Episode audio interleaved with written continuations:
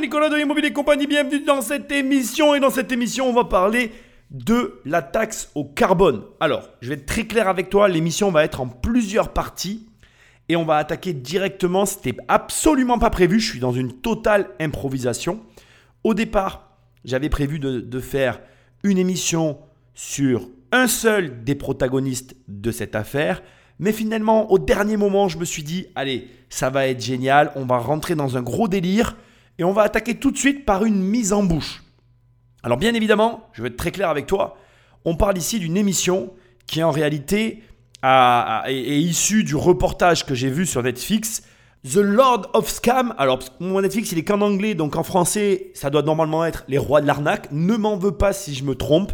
Et ça va traiter de l'arnaque sur la taxe carbone. J'insiste, et c'est vraiment important, avant que je te rappelle l'usage et qu'on attaque cette émission, garde en tête qu'on est réellement, premièrement, donc dans une mise en bouche. Il ne va pas y avoir trop de technique dans cette émission-là, premièrement. Deuxièmement, il serait bien, et c'est aussi pour ça que c'est une mise en bouche, qu'entre cet épisode et le prochain, tu aies pris le temps de regarder Les Rois de l'arnaque sur Netflix. The Lord of Scam. c'est comme ça que moi, voilà. Moi, je l'ai regardé en français quand même. Parce que quand j'ai cliqué, c'était en français. Je me suis dit, ah tiens, c'est donc un documentaire français. Et je me suis éclaté. J'ai vraiment adoré. Et avant, comme d'habitude, je dois te remercier. D'abord pour tous les sujets que tu m'envoies, tous les sujets que tu me soumets, pense et continue à me laisser des messages, une note, là où tu écoutes le podcast. C'est ce qui m'aide le plus. C'est la seule manière de le référencer. Et surtout, continue à prendre le téléphone d'un ami et à l'abonner sauvagement à ces émissions parce que c'est ce qui m'aide encore le mieux. Sinon, tu peux aller sur Immobilier Compagnie dans l'onglet formation. Il y a une formation. Tu cliques, tu cliques et on travaille ensemble. Sinon, tu vas dans l'onglet livre. Il y a des livres, tu cliques, tu cliques. Soit tu les reçois dans ta boîte aux lettres, soit tu inscris ton email pour avoir les 100 premières pages gratuites de devenir riche sans argent. Bref, tu connais la chanson, on va pas à chaque fois la répéter, bien que je la répète à chaque fois, parce que pour les nouveaux arrivants, et sans plus de transition, on attaque avec le personnage central du reportage, Marco Mouli. Vous avez monté deux sociétés. Une en France une dans un autre pays de l'Union européenne. Votre société allemande achète pour 1 million d'euros de quotas carbone sur le marché Blue Next. Comme c'est un échange entre deux pays de l'Union européenne, il n'y a pas de TVA. Ensuite, votre société allemande revend ses quotas à votre société basée en France. Et maintenant, votre société française revend le tout à Blue Next. Comme les deux sont basés en France, la TVA s'applique et vous recevez 1 million d'euros. En principe, ces 200 000 euros de TVA, vous devez le reverser à l'État. Sauf si vous disparaissez et que vous renvoyez cet argent dans des comptes offshore. En quelques minutes, vous avez donc gagné, enfin volé, 200 000 euros. Alors ici, avec un schéma très simple, et je voudrais juste, j'en profite juste pour ouvrir et fermer une parenthèse, la télé a le droit de récupérer des images de Netflix. Mais nous, on ne peut pas. Bon, voilà, si tu as la solution, envoie-le-moi parce qu'il y a d'autres émissions que j'aimerais faire sur des reportages que j'ai vus sur Netflix que je ferai, mais comme j'arrive pas à récupérer les contenus, je peux pas les faire. Ça, c'est un appel que je lance. Je sais pas comment ils font à la télé, mais eux, ils ont tous les droits. Mais toi, quand tu utilises des trucs de la télé, t'as pas le droit. Alors, bon, là pour le coup, je risque de me faire retoquer, puisque là, je vais utiliser, et je te dis directement, l'interview qu'il y a eu sur Touche pas à mon poste de Marco Mouli. Et je vais donc maintenant t'expliquer ce qui vient ici d'être précisé. Donc là, on vient de t'expliquer très simplement les rudiments de l'arnaque à la TVA.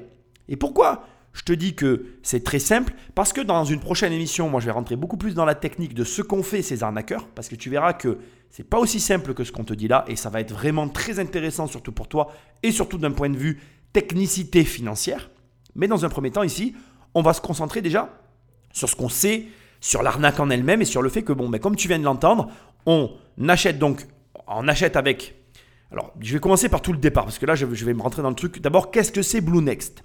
Blue Next, ça a été créé suite aux accords de Kyoto, ils vont en parler tout à l'heure. Et en fait, c'est finalement une bourse d'échange pour tous ceux qui émettent du CO2 de façon anormale pour limiter justement leurs émissions de CO2. En fait, pour se vendre entre eux finalement les émissions non utilisées. Alors je vais m'expliquer, on va essayer de mettre des, des explications plus claires là-dessus pour que vraiment tu comprennes bien, même si on va pouvoir en reparler dans un instant. En gros, imagine que moi par exemple j'ai une usine et que euh, tous les ans, je relâche allez, 100 grammes de CO2. C'est complètement utopique, mais on va avec une usine, hein, mais tu m'as compris. Je, relâche 100 grammes de CO2 dans l'atmosphère. Et toi, tu as une usine qui relâche 1 kg. Et donc tu comprends que moi, il me reste 900 grammes par an disponibles dont je n'ai pas besoin en fait. Eh bien, le Blue Next permettait à moi, à, ma société, de te vendre à toi qui, utilise le quota total les 900 grammes que je n'utilise pas pour ton tour les utiliser. Ça pénalise du coup les sociétés qui, sur, qui surconsomment et ça permet aux sociétés qui ne consomment pas d'encaisser de l'argent d'une autre manière. Va pas me demander pourquoi à l'époque. D'ailleurs, dans le reportage, je t'invite vraiment, hein, pour bien comprendre tout ce dont je vais parler, à regarder euh, le reportage sur Netflix si tu as l'occasion. Euh, dans le reportage sur Netflix, il y a Nicolas Hulot, et je t'avoue que moi, ça m'a fait énormément de peine. Euh, Nicolas Hulot intervient et dit Bon, ben voilà, nous, quand on a fait tout ça, c'était pour sauver la planète. On s'est jamais dit, d'abord, premièrement, qu'il y aurait des gens qui détourneraient le système, et deuxièmement, on n'a pas pensé en mettant la TVA qu'on allait attirer les fraudeurs à la TVA. Fraudeurs à la TVA que tu vas rencontrer maintenant, dont Marco Mouli fait partie et dont d'autres font partie et qui ont profité d'un système purement financier pour, comme tu viens de l'entendre, profiter de ce système pour détourner de la TVA. Donc comme tu l'as compris, en gros, quand tu as une société étrangère et que tu revends à une société française qui sont à chaque fois tes sociétés, tu récupères la TVA, tu fermes l'entreprise ou tu déplaces l'argent dans une autre structure pour encaisser cette TVA et ne pas la donner à l'État, en bénéficier toi et en jouir à titre privé en lieu et place de l'État qui aurait dû la collecter. À partir de là, on part sur ces bases-là. Tu as, je vais considérer que tu as compris les rudiments de l'arnaque à la TVA. Et on va pouvoir avancer maintenant dans les deux personnages que sont Marco Moulier et la personne qui a aujourd'hui ici sur le plateau, qui vont ici répondre à des questions avec lesquelles je vais interagir et je vais essayer de te familiariser avec ce personnage qui est un personnage intéressant pour que tu comprennes déjà l'affaire et pour qu'on avance petit à petit dans les méandres de ce qui est premièrement l'arnaque du siècle, mais deuxièmement, ça va nous amener, tu vas le voir, sur des terrains financiers que tu ne soupçonnes pas, qui sont très proches, de manière d'ailleurs anormalement proche, de systèmes légaux. Et tu vas voir vraiment, euh, bon, tu vas être surpris de là où je vais t'amener. Vraiment, je pense que au final, le montage que je fais là, c'est l'idéal parce que on va avancer comme ça par étapes vers euh, le personnage sur lequel je veux absolument te diriger et qui sera le centre de mon analyse parce que, et je te le dis tout de suite pour te faire du teasing, dans cette affaire, il y a quelque chose de, en tout cas qui m'a perturbé au plus haut point. C'est-à-dire que tu vas le voir, il y a une brochette d'arnaqueurs, mais il y a un arnaqueur, il y en a un dans, de la bande dont on ne parle jamais, dont finalement on a très peu d'éléments et dont surtout, surtout, surtout, surtout, quand tout se lève, quand le voile se lève sur ce personnage, tout s'explique. Tout devient plus clair et on y voit beaucoup plus clair. Et ça va te montrer, et c'est le deuxième point, que dans le business, c'est comme ça. C'est qu'il y a toujours un élément qui est visible, parce que tu verras que, surtout si tu regardes le reportage, il est visible, hein, il est annoncé, il est montré, etc. Et pourtant, je ne sais pas pourquoi, il n'a jamais été mis en avant. Je te le dis pas, pour l'instant, on se concentre sur Marco Mouli, qui est aussi le centre du personnage de Netflix, et on avance petit à petit dans ces méandres qui, tu vas voir, sont passionnants. Voilà, alors c'est bien d'expliquer. Alors, euh, euh, Greg Zawi, euh, c'est quoi pour nos téléspectateurs cette histoire de taxe carbone, de, hum. cette, escroquerie? Expliquez-la, voilà, réexpliquez-la nous pour les gens qui nous regardent. Bah, c'est suite aux accords de Kyoto. D'accord, c'est ça. Ils ont décidé d'instaurer un marché de régulation pour les pollueurs. Tous les, enfin, toutes les usines qu'on voit, là, les cheminées qu'on voit à la porte de Bercy qui, envoient de la, fumée dans le, du CO2. Et l'idée, c'était euh, d'imposer euh, à tous les pollueurs des restrictions de quotas de carbone. Ils ne devaient pas dépasser un certain nombre. Si jamais ils dépassaient, ils étaient obligés d'acheter euh, ce qu'ils avaient dépassé. S'ils avaient fait des efforts de, pour polluer moins, et eh ben l'excédent de quotas qu'on leur avait alloué, ils pouvaient les vendre. C'est ça.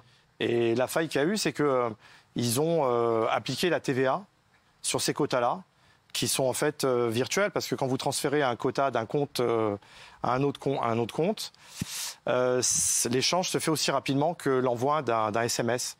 D'accord, donc c'est ça. Voilà. Et donc là, on parle, voilà, là par exemple, on voit une transaction de 200 000 euros et c'était comme ça.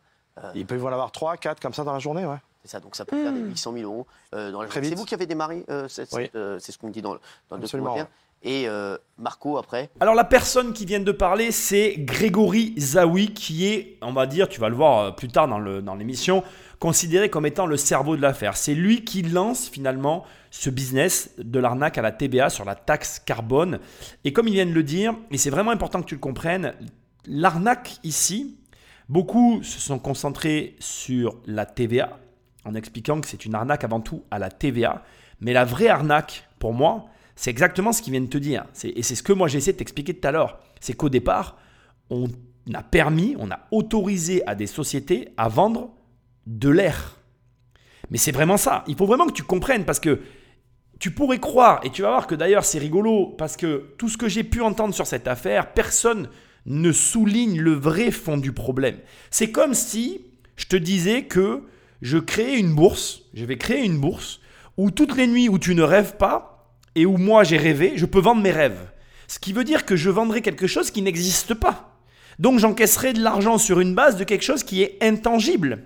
Et cette intangibilité de départ, je ne sais pas si le mot existe, tu m'excuses, mais c'est ça le problème.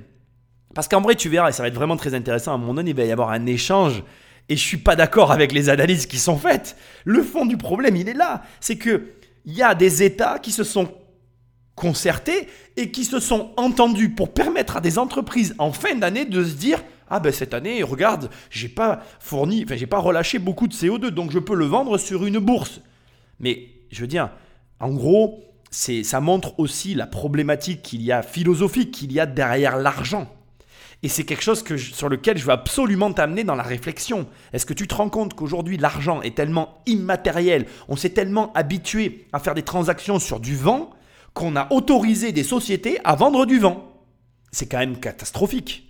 Je veux dire, à un moment donné, moi je peux tout entendre. Ces personnes-là, je ne les cautionne pas, c'est une escroquerie, je ne le remets pas en cause. Mais est-ce qu'au départ déjà, il n'y a pas à mettre en cause aussi une réflexion qui est biaisée? Est-ce que, et ça m'inquiète, moi personnellement ça m'inquiète de dire ça, est-ce que dans la salle, aux accords de Kyoto, il n'y avait pas un mec suffisamment intelligent pour dire, attendez les gars, vous êtes en train de créer une bourse pour que des gens puissent vendre un truc qui n'existe pas. Qui va contrôler ça? Parce que, indépendamment de toute cette histoire dans laquelle on est en train de s'embourber tranquillement, comment tu fais pour contrôler de l'air que tu as relâché ou pas? Même si tu me dis, il y avait des trucs qui étaient mis en place, etc. Est-ce que vraiment, est-ce que vraiment, l'arnaque à, la TVA était la seule menace qui planait sur ce truc-là. Je suis pas sûr. Au demeurant, ce qui est intéressant, donc, c'est qu'on a une personne, Grégory Zawi, qui a un restaurant, tu vas en entendre parler ici, et qui décide de se lancer dans ce truc-là. Tu verras, il y a des antécédents derrière, rien dans la vie, rien dans la vie, pardon, n'arrive purement par hasard. En tout cas, c'est ce que moi je crois.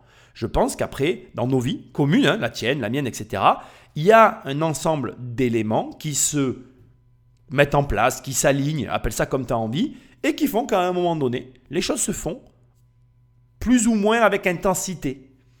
Et là, euh, en tout cas, à, mon avis, hein, tu vas voir que Greg Zawi avait tout ce qu'il fallait euh, dans son entourage pour que ça prenne les proportions que ça a pris. Vous, euh, Marco, au départ, vous dites, vous, vous saviez pas ce que c'était en fait l'histoire. Non. J'ai vu dans le documentaire, vous savez rien de tout ce qui Non, vraiment rien. Non mais. Moi, je suis un inféris. Et un jour, je suis au restaurant comme ça et je vois des belles voitures passer à une équipe. Donc, je me suis dit, qu'est-ce qui se passe? Ça pue l'oseille. Ouais. Et je vois un mec qui s'appelle Mike Tweed, qui est mon ami. Et je le vois descendre une très belle voiture et je lui dis, qu'est-ce que tu fais en ce moment? Il m'a dit, tout va bien. Donc, j'ai pris un billet, je suis parti quelque part dans un pays. Et j'ai vu que ça se passait très très bien. Et là, j'ai attaqué, j'ai avancé et euh, voilà, je... c'était bon, c'était bon, c'était euh, de folie. Mais il y a une chose que je veux te dire, je te tutoie Cyril comme d'habitude, tu m'excuses. Merci mon euh, Il y a une chose que je veux te dire, tu sais, on parle de milliards, on parle de tout ce que tu veux, mais il y a trois choses qu'il faut savoir, c'est qu'il y a une tonne de frais. Mais non, c'est non, non, non, non, non, non, non, non, c'est la vérité. Ça veut dire, il ne faut pas croire que 200 000 euros, tu gagnes 200 000 euros. Parce que pour mettre de la marchandise sur le plateau, il faut absolument perdre de l'argent dessus pour se racheter à nous-mêmes. D'accord? Donc c'est pour ça, 200 000 euros, ça doit laisser à peu près, on va dire 120 000. C'est énorme. Hein? Attends, quoi? C'est énorme. Ah ouais, et les frais, et mes frais personnels. on va pas te plaindre non plus, euh, Marco. attends, attends, c'est pas fini. Ouais. C'est pas fini. Je sais qu'on va pas me plaindre, mais il y a une chose que je vais te dire, c'est que moi, on m'a tout repris. Ouais. On m'a tout repris. Mais vraiment. Toi, comment t'avais gagné ah, Tu l'as volé Hein Comment t'avais gagné Je ne sais même pas moi-même. Tu ne sais même pas toi-même Mais je ne sais même pas moi-même. Tu allais aux prises uniques, quand tu avais besoin d'argent, tu te servais. Ouais. Tu te servais, tu. Voilà, c'est. c'était c'était magnifique. Mais le plus important, c'est vrai que j'ai profité d'une situation qui était bonne, qui était vraiment bonne. Mais la vérité, j'en ai payé les conséquences. Il faut commencer par le départ et être direct. Tu l'as remarqué, je pense, Marco Mouli, donc là c'est vraiment le personnage central de l'histoire, du reportage Netflix et de l'histoire en général. Marco Mouli, c'est un personnage. À la télé, on appelle ça un bon client. C'est d'ailleurs pour ça, à mon avis, que Cyril Hanouna, entre autres, l'a invité. D'abord parce qu'ils se connaissent, et ça, il va, il va avoir euh, euh, cœur à le répéter tout au long de l'émission. Ils se connaissent vraiment bien, donc il n'a pas eu, à mon avis, beaucoup de mal pour le faire venir, premièrement. Et deuxièmement, on va le dire aussi directement, je pense que quand tu as ce type de profil, ça génère chez chacun d'entre nous des ressentis, positifs ou négatifs. J'ai pas d'arrière ni d'arrière-pensée dans mes propos. Mais dans tous les cas, positif ou négatif, tu réagis et la réaction, ça provoque l'intérêt. Et donc, je voulais quand même commencer par ça. On a une figure, on a quelqu'un qui provoque des émotions, qui, se, qui, qui, est là ici posé devant nous et qui va faire un petit peu l'amusement, qui va faire le spectacle.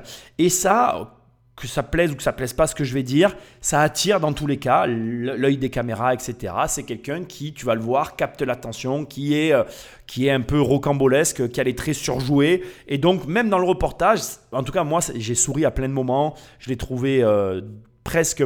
T'en oublies presque que c'est un reportage. C'est tellement fou, en fait, que tu dis c'est un film. Et c'est pour ça que je pense que ça a aussi bien marché, premièrement. Bon, maintenant, on va se concentrer sur ce qu'il vient de dire et sur ce qui nous intéresse à nous. Première étape, et je trouve que c'est très intéressant, c'est toujours la même chose. Au départ, ça fait rire. Donc, on pourrait faire un parallèle avec plein de choses. Tu vas regarder des gens, ils vont te dire je fais ceci, je fais cela.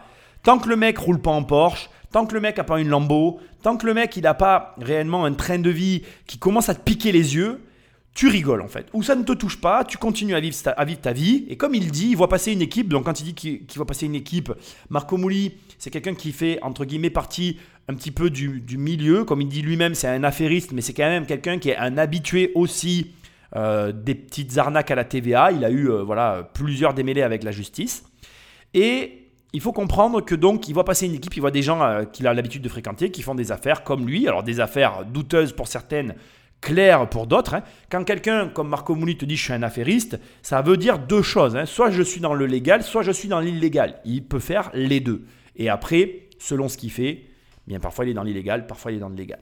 Et là, il voit donc une équipe qu'il connaît, qu'il côtoie, qui roule en belle bagnole et pour qui ça fonctionne. Une équipe qui travaille avec vraisemblablement Grégory Zawi. Ça, c'est moi qui fais la, déduction. À partir de là, il s'intéresse au domaine d'activité. Et c'est comme ça qu'il va basculer. Là où j'attire ton attention, là où j'attire ton attention, c'est la démarche qui est intéressante. Pourquoi, par exemple, tu t'es intéressé à ce que je fais? Parce que si j'ai le temps de faire tout ce que je fais dans mes journées, c'est que tu vois bien que je vis de quelque chose. Et que donc tu comprends, même si je ne m'affiche pas, que, je, que mes revenus viennent de quelque part. Il n'y a jamais d'intérêt envers quelqu'un ou une activité sans raison derrière. Et c'est OK. Mais sois très vigilant, mais alors très vigilant aux personnes auxquelles tu t'intéresses. Là, ici, on met le doigt sur un vrai sujet de fond qui est comment les gens gagnent leur argent. Comment les gens gagnent leur argent. Comment la personne que tu regardes se finance. Parce que si tu regardes quelqu'un comme va le faire là Marco Mouli, comme Grégory Zawi, qui se finance en détournant la TVA de la taxe au carbone et que tu tombes là-dedans, bon ben tu vas être dans l'illégalité et tu t'es intéressé finalement à la mauvaise personne. Si tu regardes des mecs comme moi qui t'apprennent à gagner de l'argent dans le légal, ben peut-être que tu vas gagner moins d'argent que Marco Mouli parce que tu vas voir qu'on parle de montants délirants, mais tu dormiras la nuit. Elle est où la vraie valeur? Pose-toi toujours, elle est où la vraie valeur? Demande-toi toujours comment les gens que tu auscultes, que tu, auxquels tu t'intéresses, gagnent leur argent. Parce que c'est plus qu'important, c'est déterminant. Maintenant, on va s'intéresser, se pencher sur la deuxième partie de son intervention qui est, alors là pour moi, extrêmement intéressante. D'abord parce que pas vu dans Netflix et deuxièmement parce que euh, là, je risque d'y rester un petit moment. C'est l'erreur que fait tout le monde. D'abord, il commence en disant quand on dit 200 000 euros, je ne gagne pas 200 000 euros. Et là, note pour la suite, au tac au tac, il fait le transfert dans sa tête. Il dit, il se tourne vers Grégory, il dit tu as 200 000, il reste 120. Ce qui veut dire qu'il dit je gagne 200 sur la TVA. Mais derrière, avec tout le transfert, donc en fait, tout ce que tu as vu dans le schéma de départ, j'emmène l'argent à un endroit, je le ramène à un autre, enfin bref, le circuit que fait l'argent pour revenir dans sa poche, il ne reste que 120 000 euros avant que je me serve. Et là, j'ai encore des frais. Ce qui fait effectivement grincer des dents euh, Cyril Hanouna, ce que je peux comprendre, mais c'est aussi logique. Sur les 120, il y a encore des frais. Et là derrière, si tu es dans le légal, il y a encore des taxes. Il faut savoir que c'est pareil. Même en imaginant que tu es dans tes sociétés payées des taxes, quand après tu prends l'argent dans tes poches, il y a encore des taxes. Et ça s'arrête jamais en fait. Donc là, il, souligne déjà une erreur que fait tout le monde, et je pense notamment avec euh, voilà, différentes activités où les mecs te disent ah ouais, il a gagné tant. Mais attention, c'est du chiffre d'affaires. Ça pas dire que ça marche comme ça. Et bon, bref, là, on est d'accord. Il met le doigt sur un problème qu'on retrouve quasiment partout. Mais là où ça devient hyper intéressant, c'est quand il dit Attends, attends, il y a un truc que tout le monde a l'air d'oublier et dont personne ne parle jamais dans cette histoire c'est que pour les avoir, ces 200 000 euros, il faut d'abord perdre de l'argent. Et alors, ça, ça, me, ça, ça me fait plaisir, rire, et ça me fait doucement aussi, euh, ou plutôt cyniquement euh, rigoler, parce que beaucoup de gens ne comprennent pas ça. Tu veux gagner de l'argent, combien tu es prêt à en perdre? Et ce n'est pas une question au hasard en fait. Il y a beaucoup de gens qui ne se la posent pas, qui ne la comprennent pas, qui ne l'appréhendent pas, et, qui est et c'est pourtant le cœur du truc. Comment tu peux croire qu'à un moment donné, pour faire une arnaque comme ça, il n'y ait pas au départ une mise de fonds? D'où vient cette mise de fonds? Comment il l'a amorcée? Quels ont été ses flux? Alors, tu n'auras pas les réponses à ces questions. Mais ce que je veux t'expliquer, c'est que quoi que tu vas faire dans la vie, ne crois pas que tu pourras le faire sans argent au départ. Il va falloir que tu trouves une solution pour avoir de l'argent. Alors, il y en a mille hein, de solutions. Je sais qu'il y a des gens qui ont commencé à dire Ouais, mais moi, si j'en ai pas, nanana, c'est compliqué. Non, c'est jamais compliqué. Marco Mouli, dans, euh, ici, dans cette émission-là que j'ai choisie, ne va pas en parler, mais il s'est associé avec deux autres personnes. Il s'est associé avec Samy Souyed et Arnaud Mimran. Et on va avoir l'occasion de reparler de ces trois compères. Et je t'insiste vraiment, regarde, regarde le reportage Netflix parce que j'ai pas envie de te parler du reportage Netflix. Je vais me tenir à ça. Et après, moi, je vais avancer. Dans ces trois associés, tu verras qu'il y en a deux dans le reportage Netflix dont on va parler tout le long et il y en a un dont on ne va pas parler. La suite de l'émission va se concentrer sur ce personnage-là. Ici, ce que je veux te dire, c'est que Marco Mouli avait de l'argent mais pas assez d'argent pour amorcer l'arnaque à la taxe au carbone. Et donc, je te le redis, il s'est associé pour pouvoir en perdre. Et donc là aussi, je t'emmène sur un terrain qui est très simple, que je répète à longueur de temps. Tous les mecs qui te disent Ah ouais, l'immobilier sans apport, c'est possible. Oui, oui, oui, c'est possible, mais sans argent, tu n'en gagnes pas. Et ne va pas croire que tu prendras pas de risque. Et là, vraiment, on est au début. Et on, a, on, est, on est en plein dedans. Et je trouve ça vraiment très intéressant que même dans le monde de l'arnaque, ça fonctionne pareil. Ce qui veut dire deux choses qui sont capitales. Ce qui veut dire qu'en réalité, il y a toute une tranche de la population qui n'est pas prêt à, gagner de l'argent réellement à haute échelle. Pourquoi? Parce qu'il y a énormément de gens qui ne veulent pas perdre d'argent. Et tu serais même très surpris de voir que chez les personnes qui gagnent très bien leur vie, on retrouve le même profil de gens qui ne veulent pas perdre. Mais ne pas vouloir perdre, ne pas, ne pas accepter de perdre, t'empêche de gagner gros. Et, je ne peux pas t'aider en fait. Et j'ai envie de te dire, et cette émission, je la fais plus pour te bousculer que pour t'aider. Mais si un mec, il faut savoir une chose, Marco Mouli est à la limite de l'illettrisme. Mais c'est pas pour le minimiser. Attention, ce mec, c'est mieux compté que toi et moi. Donc ça veut dire que c'est pas, ça me fait rire. Parce qu'il y a des gens qui sont ah ouais, tu fais des fautes. Mais on s'en fout, mec, que tu fasses des fautes d'orthographe. On s'en fout. On s'en fout de ton niveau culturel ce gars a sûrement moins de diplômes que toi. Et pourtant, au niveau financier, il est meilleur que toi. Pourquoi? Pour les mêmes raisons que celles énumérées depuis le départ, le concernant.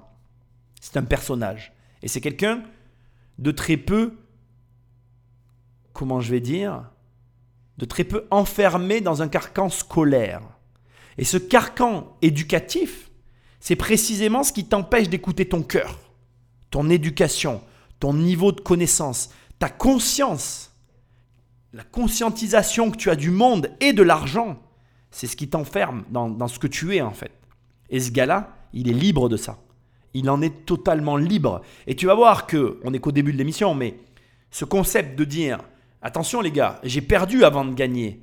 c'est la leitmotiv de Marco Mouli. Et si tu comprends réellement ce truc qui l'anime, tu comprends ce qui te manque pour passer à l'étape supérieure. À l'époque, vous avez accumulé des millions d'euros. Vous avez vécu comme des milliardaires. Moi, il y a un extrait, c'est euh, quand vous allez à Las Vegas, il y a l'avion euh, du Mirage, euh, qui est un hôtel- c'est le plus grand hôtel, euh, voilà, c'est un des meilleurs hôtels voilà, de, de- de Las Vegas à l'époque, hein, qui vient vous chercher et vous envoie leur jet privé Le pour venir. 777. Exactement, pour venir euh, à Las Vegas jouer. Et on va voir la somme que vous avez perdue. Euh, il paraît que vous étiez. En fait, c'était important même de perdre des sommes folles. Ouais. Il paraît que Parce vous avez que- perdu, on parle de 3 millions d'euros. Ouais, enfin, Un je sais pas, on n'a pas payé. Ouais. Mais bon, vous avez perdu combien à la gratuit, table tout était gratuit, on était des pigeons. Ça Ouais. veut dire que les mecs, ils nous invitaient partout pour nous prendre notre argent. C'est-à-dire qu'en réalité, nous, on a fait de carbone, mais tout le monde derrière a fait de carbone parce qu'ils en ont tous profité. Ça veut dire que l'argent est parti. Et ça veut dire quand les mecs de Las Vegas, ils nous appelaient les directeurs, ils nous disaient Allô, tu veux venir, tu joues, t'as une suite, t'as ci, t'as ça, tu fais la fête, ah bah dis. Allez, on y va. Je te prête de l'argent. Ah bon? Tu me prêtes Quoi, de vous, l'argent vous prêtez de l'argent bah, ils me disent, tu veux 3 millions? J'ai dit, ouais, t'as pas 5 Je lui dis, c'est quoi le risque que j'ai? Il m'a dit, tu viens plus en Amérique. Ouais. Je lui ai dit, ah bon? Bah, bah, on vient plus. bah ouais, qu'est-ce que tu veux que je leur dise? J'ai gardé ce passage parce que je veux te mettre face aux contradictions d'un côté de Marco Mouli et de l'autre côté, je vais t'alerter. Le passage de, la- de Las Vegas, c'est là, ici. On va avoir l'occasion d'en reparler. Ça n'est euh, absolument pas un passage rigolo en soi. C'est un passage déterminant dans cette histoire. Et on va vraiment en reparler dans les, dans les prochains épisodes parce que il faut vraiment que tu le gardes dans un coin de ta tête. Pour moi, c'est un passage important. Par contre, ici, tu vois, je trouve que c'est intéressant. C'est là où tu vois que Marco Moulik. Alors attention, je veux aussi être tout à fait franc avec toi. Moi, je regarde des émissions, je les analyse. Ma position est simple en fait. Il faut bien comprendre que quand tu es face à lui, c'est quelqu'un que je vois très bien le type de personnalité que c'est, quelqu'un qui a, tendance à attirer l'attention. Et donc, ce sont des gens qui sont difficiles à confondre. Alors que quand on les filme et qu'on analyse ce qu'il dit, on se rend compte finalement qu'il y a des contradictions. Qu'est-ce qu'il dit? Il dit d'un côté, c'est pas mon argent, je suis arrivé, oh oui, bon, c'est bon, on m'a dit euh, qu'on me filait 3 millions, j'y t'en as pas 5. Et l'autre côté, il dit, mais on était des pigeons, on voulait nous prendre notre argent et tout le monde en a profité. Donc ça veut dire que d'un côté, il dit, j'ai pas payé, c'est pas mon argent, mais de l'autre côté, il dit, on m'a pris mon argent du CO2. Donc c'est là que tu vois que c'est gris en fait, c'est tendancieux. On a de la sympathie pour le personnage de scène qui est là, qui parle avec les, qui parle fort, qui parle avec les mains, et c'est rigolo, etc. Bon, ben voilà, pas de problème. Mais d'un autre côté, quand on se penche un peu sur les propos, on voit qu'il y a des contradictions qui sont ok en fait. En soi, moi je le critique pas, il n'y a pas de souci. Par contre, ce qui est intéressant, c'est de voir qu'on a quelqu'un qui dépense et qui dit qu'il doit dépenser l'argent. Et ça, je veux t'attirer aussi là, je veux attirer ta réflexion là-dessus. Je ne sais pas ce que tu fais comme activité dans la vie, mais quoi que tu fasses comme activité, ça m'amène à une réflexion que je n'ai de cesse de répéter depuis des années que je suis sur Internet, le black. Il y a beaucoup de gens qui font du black, qui te disent oui, moi je fais du black, c'est comme ça que je gagne plus d'argent, etc. Sauf que faire du black, c'est ni plus ni moins que faire ce qu'ont fait ces gens-là. Et j'insiste, hein, c'est vraiment important de le comprendre, c'est-à-dire que si tu fais du black, tu te retrouves non seulement bah, quelque part dans une fraude à la TVA de la même manière, alors pas à la, à la même échelle, mais de la même manière que Marco Mouli ici, mais surtout, et c'est ça moi qui m'intéresse, c'est que comme Marco Mouli, tu n'as pas d'argent parce que tu as de l'argent que tu dois dépenser. Quand Marco Mouli dit on devait le dépenser, c'était important qu'on le dépense, ben oui, c'était important parce que c'était pas de l'argent qu'il pouvait garder en fait. Et ce que tu dois comprendre, c'est que l'argent que tu ne peux pas garder, c'est de l'argent que tu ne peux pas poser sur un compte. Si tu ne peux pas le poser sur un compte, tu ne peux pas t'en servir d'apport pour investir, tu ne peux pas t'en servir comme levier pour aller chercher des placements financiers, tu ne peux pas t'en servir tout court pour justement refaire de l'argent avec de l'argent. Et donc l'argent que tu dois dépenser, l'argent que tu dois garder dans les mains liquide et que tu dois faire circuler, c'est l'argent qui a moins de valeur que l'argent que tu peux replacer, qui peut te re-rapporter de l'argent derrière. En fait, ce qu'il faut comprendre, c'est que s'il y a bien, si on devait élaborer une hiérarchie de l'argent, et ça me fait rire parce que là, on est vraiment dans des croyances. Il y a plein de gens qui t'ont toujours dit cash is king. C'est une phrase que tu as déjà entendue. Avoir du cash, c'est être le roi. Mais regarde, c'était les rois de quoi? De rien du tout leur argent, ils devaient le dépenser. Ils ne pouvaient pas le garder. Ils ne pouvaient encore moins le réinvestir. Ils ne pouvaient rien faire. Alors, c'est pas tout à fait vrai. Ils ont quand même réussi à acheter des biens immobiliers. On va avoir l'occasion d'en parler. Mais au demeurant, c'est de l'argent qui devait être dépensé. Et c'est ce que je voudrais que tu gardes de cette histoire à ce stade. C'est que oui, Marco Mouli a gagné peut-être plus d'argent que nous tous ici réunis, mais c'est de l'argent qu'il devait dépenser. Et du coup, ça en fait de l'argent qui a moins de valeur que les plus petites sommes que tu arrives à conserver et avec lesquelles tu as peut-être beaucoup plus de possibilités que lui n'a jamais eu avec cet argent du CO2. Alors, euh, donc cette affaire, euh, c'est vrai que vous savez même pas combien d'argent vous avez gagné? Non. Non. Vous avez fait quoi de l'argent? Vous n'avez plus rien? Moi, je savais que j'allais me faire arrêter. Ouais. Donc j'ai dit plus j'en dépense. Vous êtes fait arrêter au bout de combien de temps? Alors le problème, c'est que moi, je me suis mis en cavale. Ouais. À cause. euh, je me suis mis en cavale parce que j'ai pris 8 ans. Hum. J'ai pris le maximum, c'est 10 ans. Donc sur 8 ans, euh, je me suis dit, bon, la prison, elle va m'attendre.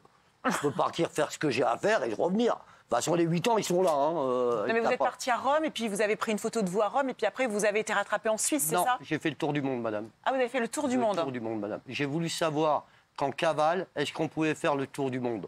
Donc Donc, vous avez fait. le tour du monde avant d'être récupéré. Beaucoup de choses à dire. Premièrement, hyper important, il ne sait pas ce qu'il a gagné. J'ai forcément, euh, ici, je vais faire un rappel de ce qui s'est passé au tout début de l'émission. Quand il entend les 200 000 euros, il calcule en 30 secondes qu'il lui reste 120 moins les frais. Donc il est capable de le dire, mais il ne sait pas combien il a gagné. Je vais te dire ce que je pense directement. Je pense que c'est faux. Je pense que c'est vrai qu'il ne sait pas précisément le montant qu'il a gagné. Je pense qu'il le sait jusqu'à un certain point. Alors ça aussi, je peux t'en parler. Euh, Je vais t'en parler comme ça. Euh, en fait, quand tu gagnes de l'argent, généralement, tu as des objectifs de tout un tas de très différents au fur et à mesure que tu gagnes de l'argent. Au début, je vais te donner le cursus global et après, tu comprendras ce que tu comprendras. Au départ, tu regardes tes revenus mensuels parce que euh, malheureusement, on est beaucoup conditionné comme ça. C'est ce qu'on commence par faire. Ensuite, tu regardes, quand tu as, as dépassé ce niveau des revenus mensuels, tu vas commencer globalement à regarder les sommes qui transitent à l'année. Puis après, à partir d'un certain point, c'est souvent quand il y a les impôts, quand il y a plein de trucs qui se mettent, tu veux plus savoir en fait. Tu te dis bon, ça va, c'est bon là, tout va bien. Donc je sais que je suis arrivé là, la suite c'est plus très grave si je sais pas.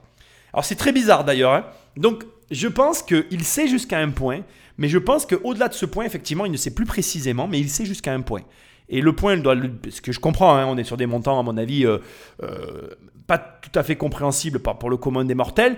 Du coup, il ne veut pas forcément euh, partager le point, mais à mon avis, il a au moins un point en tête. Mais ça reste, attention, hein, je ne connais pas Marco Mouli, ça reste vraiment, euh, comment je vais dire, ça reste euh, personnel ce que je suis en train de te dire. C'est mon avis personnel. Premièrement, je peux avoir tort. Deuxièmement, je, ne sais pas si j'ai raison. On est d'accord? Bon, voilà. Ensuite, deuxième partie, quand Mardoché dit en fait, ben, moi j'ai pris 8 ans et du coup, bon, ben, je. Comment dire? Je, La prison va m'attendre, je me bats. Là, ce qui me fascine, c'est sa manière de penser euh, qui est à la fois à contre-courant, à la fois complètement vrai. Pour moi, on est réellement. Alors, c'est grave, hein, parce qu'on est vraiment dans l'arnaque, mais ça montre aussi. euh, sur des raisonnements simples que tu peux arriver à penser en dehors de la boîte, à think out of the box, tu vois. Vraiment, alors Mardoché, je l'ai appelé Mardoché parce qu'il s'appelait Mardoché Mouli, que tout le monde appelle Marco. Marco, quand il dit ben, la prison, de toute façon, j'ai pris 8 ans, 8 ans, bon ben voilà, je les ai, ben elle va m'attendre. Que, que, que je sois chopé maintenant ou dans 3 ans, que je sois en cavale ou quoi, peu importe. La prison, ça sera toujours la même pour moi. Donc autant que j'en profite. Il a, il a été coupé, mais il allait dire j'ai dépensé toute la thune qui restait. En gros, voilà, il a vécu son truc parce qu'il s'est dit bon ben foutu pour foutu. Yallah, euh, on verra bien comment ça se passe. Donc, tu vois, c'est marrant parce que c'est pas le genre de réflexion que j'aurais eu. C'est pas le genre de réflexion que beaucoup de gens auraient eu. Mais ça te montre que ce gars-là, il a une intelligence différente de la moyenne qui l'a amené à un résultat différent de la moyenne. Et je voulais vraiment le souligner, c'est, c'est, ça résume parfaitement le personnage pour moi. Et, il faut que tu le gardes dans un coin de ta tête. C'est pas des réflexions qu'on peut avoir facilement, surtout quand on est conditionné par la société actuelle, mais c'est des raisonnements que tu peux arriver à développer.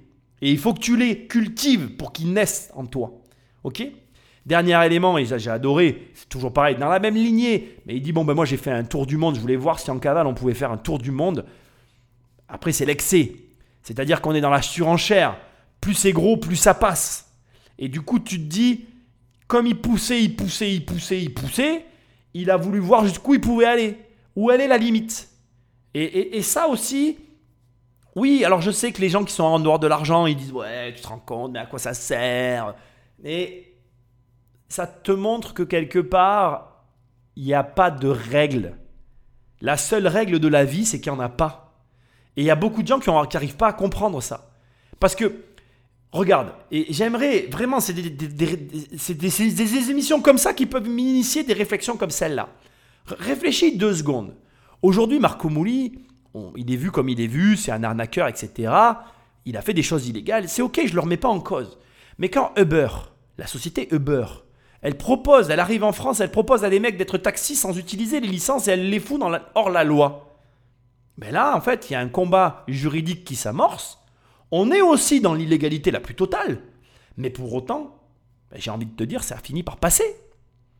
Donc en fait, elle est où la limite de la vie en fait? Je suis pas en train d'essayer de faire de toi un arnaqueur, hein, c'est pas ce que je veux dire.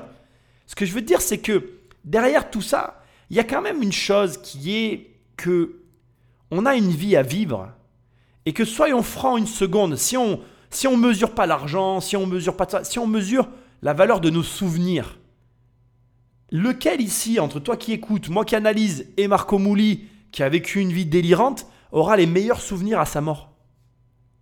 Après, je dis pas, encore une fois, j'en veux pas de sa vie. hein, je, je suis pas en train de t'amener là-dessus. Je suis en train de te dire que tu te mets toi-même, et c'est quasiment certain, tu te mets des limites à toi-même qui sont ridicules en fait. Putain, le mec il est en cavale et tout, il se dit bah tiens, pourquoi j'irais pas tenter un tour du monde? Tu, Mais tu réalises le délire. Elle est où ta limite en fait? Je veux dire, tout ce que tu ne t'autorises pas à faire, mais vas-y, déplafonne, fonce. J'ai envie de te dire, mais qu'est-ce que t'attends quoi? La vie, elle est en train de passer. Il y a des mecs comme ça qui sont en train de la bouffer. Alors, encore une fois, je ne le prends pas en exemple. C'est vraiment important pour moi de le rajouter, de le, de le surrajouter, de le repréciser inlassablement. Parce que ça n'est pas un exemple. Parce que le prix qu'ils ont payé, tous, ne vaut pas la vie qu'ils ont eue. Ils vont te le dire, et je le dis en avance, mais ils vont le dire. Mais, mais il y a quand même un truc à tirer de tout ça. Punaise, il n'y a pas de limite. Et qu'est-ce que t'attends? Qu'est-ce que t'attends? Je veux dire, arrête de t'imposer des choses et commence à réfléchir comme Marco Mouli. Commence à réfléchir autrement pour avoir des résultats différents. Si tu continues à faire inlassablement les mêmes choses sans ne tenter, même que, franchement, si tu tentes des choses qu'à un dixième, un centième de ce qu'a fait Marco Mouli, c'est obligé que tu aies des résultats différents. Et je ne te demande pas de tenter des choses en mode illégal, non. Adopte cet état d'esprit, cet état d'esprit un petit peu aventureux, tout en restant dans la légalité, et tu vas avoir, tu verras, une vie qui va changer au-delà de tes espérances. Alors, Greg, vous, vous avez été en cavale pendant deux ans, avant de vous rendre. Ouais, moi je me suis rendu. Ouais. Ouais. J'ai fait deux, ouais, j'ai eu deux cavales. J'en ai une euh, euh, entre les États-Unis et Israël, et une autre à Paris pendant 18 mois. D'ailleurs, tous les procureurs pensaient que j'étais euh, en Israël ou ailleurs, alors que j'étais à Paris, pas loin, euh, Ah ouais, me ça. balader, j'ai un scooter. Vous deux, vous, a- vous aviez déjà fait une, une arnaque tous les deux, c'était avec des, des mobiles, Ouais. téléphones, on en parle dans le documentaire. Et là, le, le CO2, Non, vous moi, je pas savais pas que c'était une arnaque. Moi, je sais, dans le documentaire. Non, je ne savais pas pour c'est de vrai. Je te le promets que c'est vrai. J'ai acheté son restaurant pour savoir qu'est-ce qu'il faisait. Ouais. Ça m'a coûté de l'oseille pour acheter son restaurant. J'ai dit, espérons que c'est vrai. Et lui, après, j'ai vu que c'était vrai. Alors, ici, premier élément, il y a le côté euh, témoignage de Grégory Zawi sur le fait qu'il était à Paris alors qu'il était recherché, etc. Je ne vais pas appuyer là-dessus pour la simple et bonne raison que ça dénote un petit peu d'une forme d'incompétence de notre système à nous. Premièrement, je suis obligé de le dire, je suis désolé, c'est quand même une réalité. Et deuxièmement, par contre, ici, c'est ce qui va vraiment m'intéresser, c'est la partie, la relation entre Grégory Zawi et Marco Mouli, avec une partie qu'on va voir dans un instant sur les téléphones portables, etc., qui a été leur première arnaque en commun. Ça, c'est un fait qu'on va pouvoir développer dans une seconde. Mais surtout une partie qui n'est absolument pas précisée dans Netflix et qui est vraiment hyper intéressante sur le fait que Marco Mouli rachète le restaurant de Grégory Zawi pour voir ce qu'il faisait. Ce qui veut dire que, et c'est là que ça devient vraiment très intéressant parce que je veux quand même le préciser, c'est que Marco Mouli avait de l'argent avant de faire toute cette arnaque à la taxe au CO2. Ce qui veut dire aussi, et c'est encore plus important de le préciser, c'est que Marco Mouli n'est pas ce qu'il paraît être. C'est-à-dire qu'on le regarde, ça paraît être un rigolo, il, a ce comportement léger qui attire une sympathie, sympathie qui nous fait rabaisser notre garde, qui nous fait nous relâcher face à lui parce qu'on se sent Et toute proportion gardée, attention, je ne l'attaque pas en disant ça. Vraiment, ce que je vais dire ici, c'est c'est un ressenti qui, je pense, et d'ailleurs je vais le, le préciser, je pense que c'est volontaire de sa part, on a la sensation pas de lui être supérieur, mais voilà, il nous met à l'aise et oui, on se dit, bon, il est rigolo. Dans tous les sens du terme. Et je pense que c'est là que pour lui c'est volontaire et qu'il en profite. Et du coup, euh, c'est vrai que ça te, fait, ça te montre que on est facilement manipulable. Mais vraiment, hein, je le pense sincèrement, on est facilement manipulable. Regarde, remets les choses dans leur contexte. Un mec comme lui, un rigolo, que tu te rends compte qu'il est peut-être un petit peu illettré, il arrive avec une Lamborghini, il te parle, tu vas te dire quoi? Tu vas te dire forcément que tu es capable de faire ce qu'il fait. Tu vas t'y intéresser, c'est peut-être une arnaque, il va peut-être se servir de toi, et tu vas te retrouver embourbé dans une affaire qui va te dépasser, tout ça pour un jugement, jugement qui, j'aimerais le préciser, nous incombe à tous et que nous faisons beaucoup trop tôt, tout un chacun. Ce que je vais te le dire, redire autrement pour qu'on soit bien clair, je pense qu'on se fait un avis sur les choses de façon trop rapide aujourd'hui pour les mauvaises raisons, sur les mauvaises bases de réflexion. Et je crois que tout ça, c'est ce qui nous amène dans des situations, de façon générale, à nous planter royalement. Quand moi je te dis, par exemple, et c'est vrai, hein, j'ai peut-être tort, mais avec mes formations, tu vas devoir bosser, je sais que ça ne fait pas envie aux gens, et je sais qu'il y a des gens qui, quand ils bossent sur mes formations, ils ont des résultats, mais ils doivent bosser. Et donc, du coup, en ayant ce discours-là, je vais attirer beaucoup moins de monde que les personnes qui vont te dire Putain, viens, ça va être facile, tu verras, ça va être easy, ça va aller vite, et en plus, tu ne mettras pas d'oseille. Oui, tu vas être plus attiré par ce discours-là. Parce que ton jugement, ton envie, ton désir est plus attiré par ce genre de méthode, malheureusement. Et pourtant, ça n'est pas forcément bon pour toi. La preuve ici. Et je crois que Marco Moli, comme beaucoup d'autres l'ont compris, et en joue. Et la société dans laquelle on vit actuellement, là on a complètement dérivé, je le sais, mais je termine, elle tend à appuyer sur ce genre de comportement, sur ce genre de situation. C'est-à-dire qu'aujourd'hui, on est dans une société d'image, de paraître, de réseaux sociaux, de je regarde qui fait quoi, d'argent. L'argent est devenu vraiment au centre de tout. Aujourd'hui, je pense qu'on utilise l'argent à tort et à travers et que franchement, il y a plein de choses qu'on achète qu'on pourrait ne pas acheter. Et je crois que ce mélange-là, l'actuel, l'actualité, fait qu'aujourd'hui, ton jugement, mon jugement sur les choses du quotidien n'est pas le bon. Et là, Marco Mouli, avec Grégory Zawi, a payé pour voir. Et ça, c'est vraiment important de comprendre. Là, on est dans, l'arnaque. Tu vois, tu pourrais te dresser une image édulcorée. Ce détail n'est absolument pas donné dans Netflix, mais il a une importance énorme à mes yeux. Et ça montre aussi, et j'insiste, que Marco Mouli n'est rien de ce qu'il paraît être. Il a acheté un restaurant pour découvrir le montage que faisait Grégory Zawi. Et essayons une seconde, le passage va être long, je suis désolé, mais de nous remettre dans le système. Grégory Zawi fait des centaines de milliers d'euros avec une arnaque à la taxe carbone. Marco Mouli veut en être. Essaye d'imaginer. On va transposer.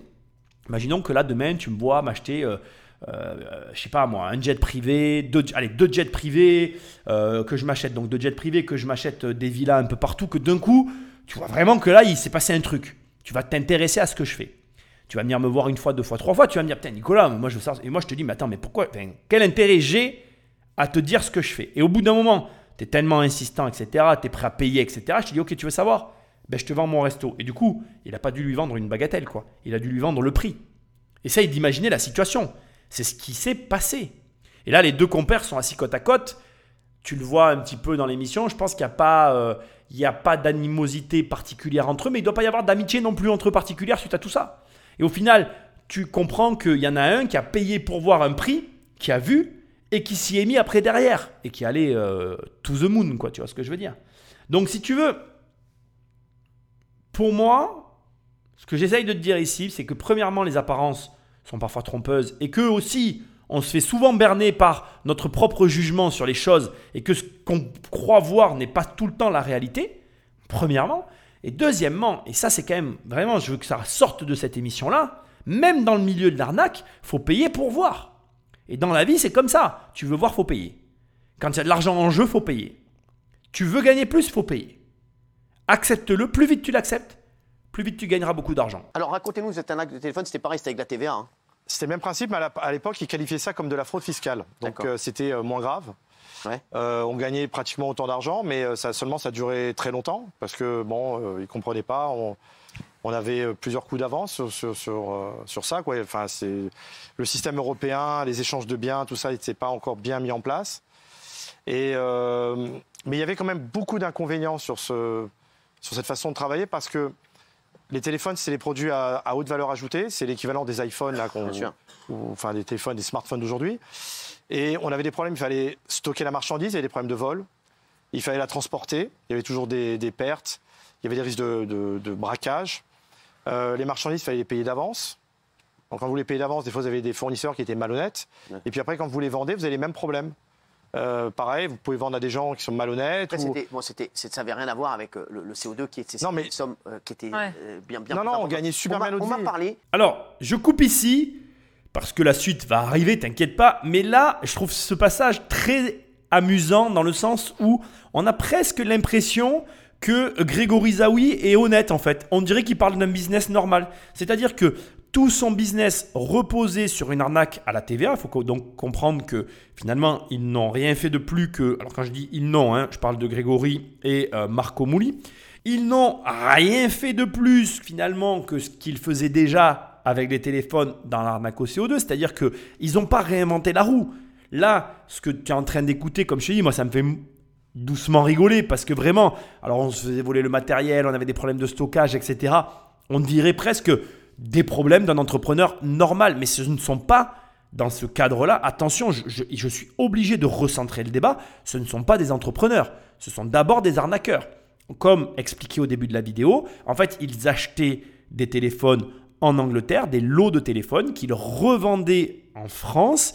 Et au final, il y avait une TVA qui s'appliquait parce qu'ils jouaient finalement d'une euh, problématique inter-pays européen et ils gardaient la TVA pour eux, ça a augmenté leur marge, mais ce n'est pas honnête. Comme il le dit lui-même, à ce moment-là, cette arnaque-là était qualifiée de fraude fiscale, ce qui est beaucoup moins grave que finalement ce qu'ils ont fait avec le CO2, alors que finalement c'est ni plus ni moins que la même chose, c'est juste que à ce détail près, et c'est là où ça devient très drôle, c'est qu'on passe de produits physiques, d'une arnaque sur des produits physiques, à des produits financiers, où il n'y a pas de physique. Donc les marges étaient euh, démultipliées et les problèmes étaient supprimés. C'est pour ça d'ailleurs qu'ils ont tout particulièrement apprécié l'arnaque au CO2. Personnellement, je veux quand même te dire une chose qui est euh, très intéressante. Marco Mouli et Grégory Zawi avaient déjà travaillé ensemble. À ce stade-là, tu comprends aussi pourquoi finalement, quelque part, Grégory Zawi a peut-être vendu son restaurant à Marco Mouli parce qu'il y avait des antécédents. Parce qu'en plus, bon, ben, il faut quand même le préciser, mais Marco Mouli lui a quand même acheté le restaurant. Et donc, ça ça a permis que la transaction euh, se. Enfin, que, comment dire Ça a permis que le transfert de connaissances se, se produise. Et surtout, je veux attirer ton attention sur un dernier détail qui, à mon sens, est capital. C'est que on est face à deux personnes qui ont de l'expérience. Alors, bien évidemment, de la mauvaise expérience, parce qu'on est dans de l'expérience euh, d'arnaque, on est dans de l'expérience euh, de, comment je vais dire, ben, sur cette partie-là, en tout cas de l'arnaque à la TVA, mais on a quand même une expérience dans ce domaine, une expertise, et là encore, je suis obligé d'insister. On, te raconte l'histoire, oui, ils ont fait une arnaque au CO2, tout le monde, et même là, Cyril Hanouna veut recentrer le débat sur le CO2 parce qu'on comprend bien que les téléphones, ça l'intéresse pas, mais il faut savoir que sans les téléphones, l'arnaque au CO2 n'existe pas.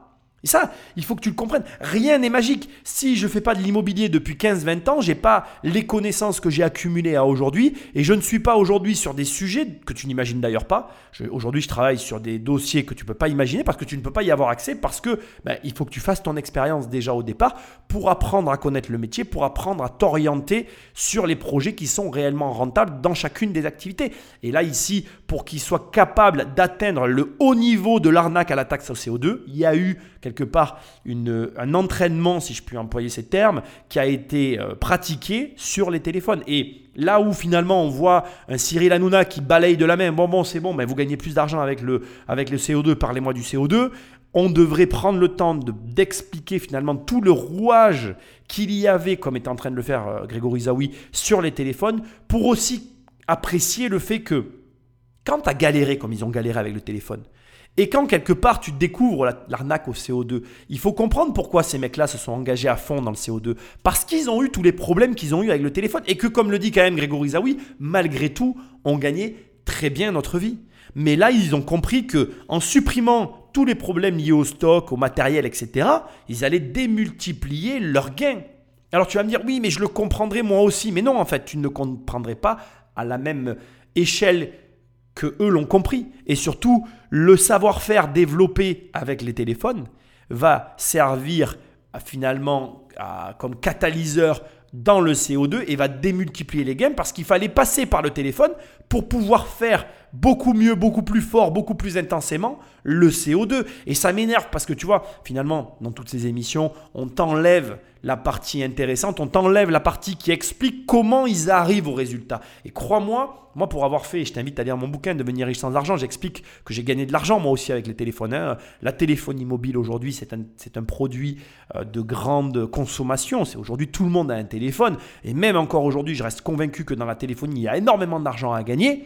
Ils y ont touché, ils y ont goûté, ils ont été dans les téléphonies pour bien comprendre le mode de fonctionnement et après ils sont passés à la sphère financière et ils ont pu apprécier le, le caractère euh, immatériel de la chose, la rapidité, la vitesse, ils vont en parler dans un instant, et les marges du coup démultipliées sans aucune contrainte derrière. Ce qui te laisse toi aussi comprendre que la finance est un domaine qui rapporte énormément d'argent. Mais ne te leurre pas, et je veux que tu l'entendes. C'est vraiment très important ce que je vais te dire là maintenant, mais capital même.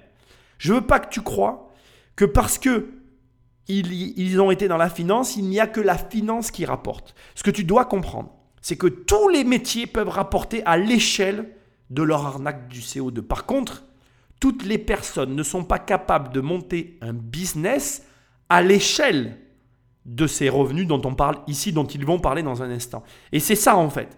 Et tu dois comprendre que pour arriver à un certain niveau, il va falloir que tu l'acquières la compétence. Et encore une fois, j'insiste, c'est tellement important. Ils n'ont pas fait le CO2 directement. Il y a eu tout un ensemble de, de- d'expériences, tout un parcours qui les a conduits à ce résultat. C'est tellement important que j'espère vraiment, mais vraiment, que là, on s'est bien compris, toi et moi, Patrick Magneto. Oh, Il y, a il y a un mec, moi, qui m'a dit un jour, avec le CO2, on arrivait parfois à faire de chiffre d'affaires 500 000 euros par jour. Ah non, plus que ça. Plus que ça, ouais Beaucoup plus que ça. Plus Ah oui. Ah, combien? Millions même. Oh, en millions. hein. et, et vous, et, vous, et vous restez combien?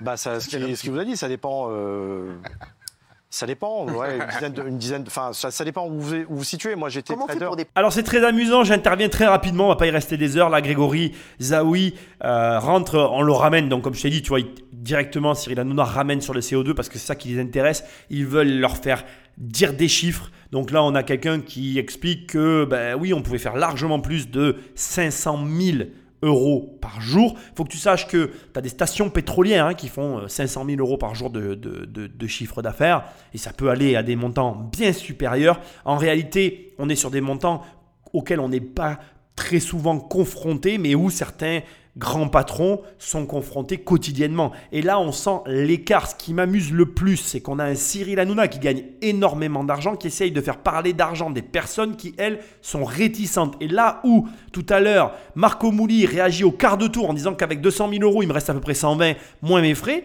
Là, on a un Grégory Zawi qui allait dire il reste une dizaine, à mon avis, de millions d'euros à traiter, moins les frais de sortie, d'approvisionnement et de, de- de transfert d'argent. Il allait aussi donner une précision sur laquelle on n'aura pas plus d'éléments. Il allait dire qu'il était courtier. On aura l'occasion de reparler de tout ça, t'inquiète pas, il va y avoir plusieurs émissions sur ce sujet-là pour bien que tu comprennes de quoi il s'agit. Ici, j'insiste, mais je couvre vraiment, le- finalement, pour moi ce que je suis en train de faire là, c'est le reportage de Netflix, mais au travers d'une interview. Je t'invite encore une fois à l'écouter. On continue. On fait pour dépenser autant d'argent Parce Ah, qu'il y a même ça, il y a- c'est facile, en il y a fait. un extrait, il y a un extrait dans le documentaire, c'est Thierry Smadja qui dit euh, regardez, c'est très compliqué de dépenser autant d'argent tellement euh, ça, ça, ça tombait du ciel en fait, c'est ça? Bah, on pense que ça pouvait jamais s'arrêter. Ouais. C'est tellement simple. Pourquoi c'est pas facile Non, mais de attention. de l'oseille? Bah, C'est ce qu'il dit, hein, regardez. Mais il n'y a pas plus facile. Bah, regardez ce que dit Thierry. N'importe quelle personne, il les aurait cachés. Lui, en vérité, peut-être qu'il avait peur. Il voulait les dépenser toute la journée. Mais c'est dur à dépenser, hein. Moi, je te défie, va dépenser 100 sacs, 200 sacs par jour. On y arrive. Alors, C'est Moi surréaliste. aussi, il a dépensé de l'argent. Moi, je trouve que c'est facile. Après, chacun a sa façon de dépenser. Moi, la vérité, ce moment-là, j'ai frimé. alors il y a des gens qui disent euh, ils faisaient une énorme escroquerie et au lieu de se cacher, eux, ils étaient en manteau de fourrure euh, sur euh, les Champs-Élysées. Ah, Marco en- manteau de fourrure. Non, pas, voilà, mais c'était un- c'était une façon de parler. Genre, voilà, Playboy, quoi. Voilà.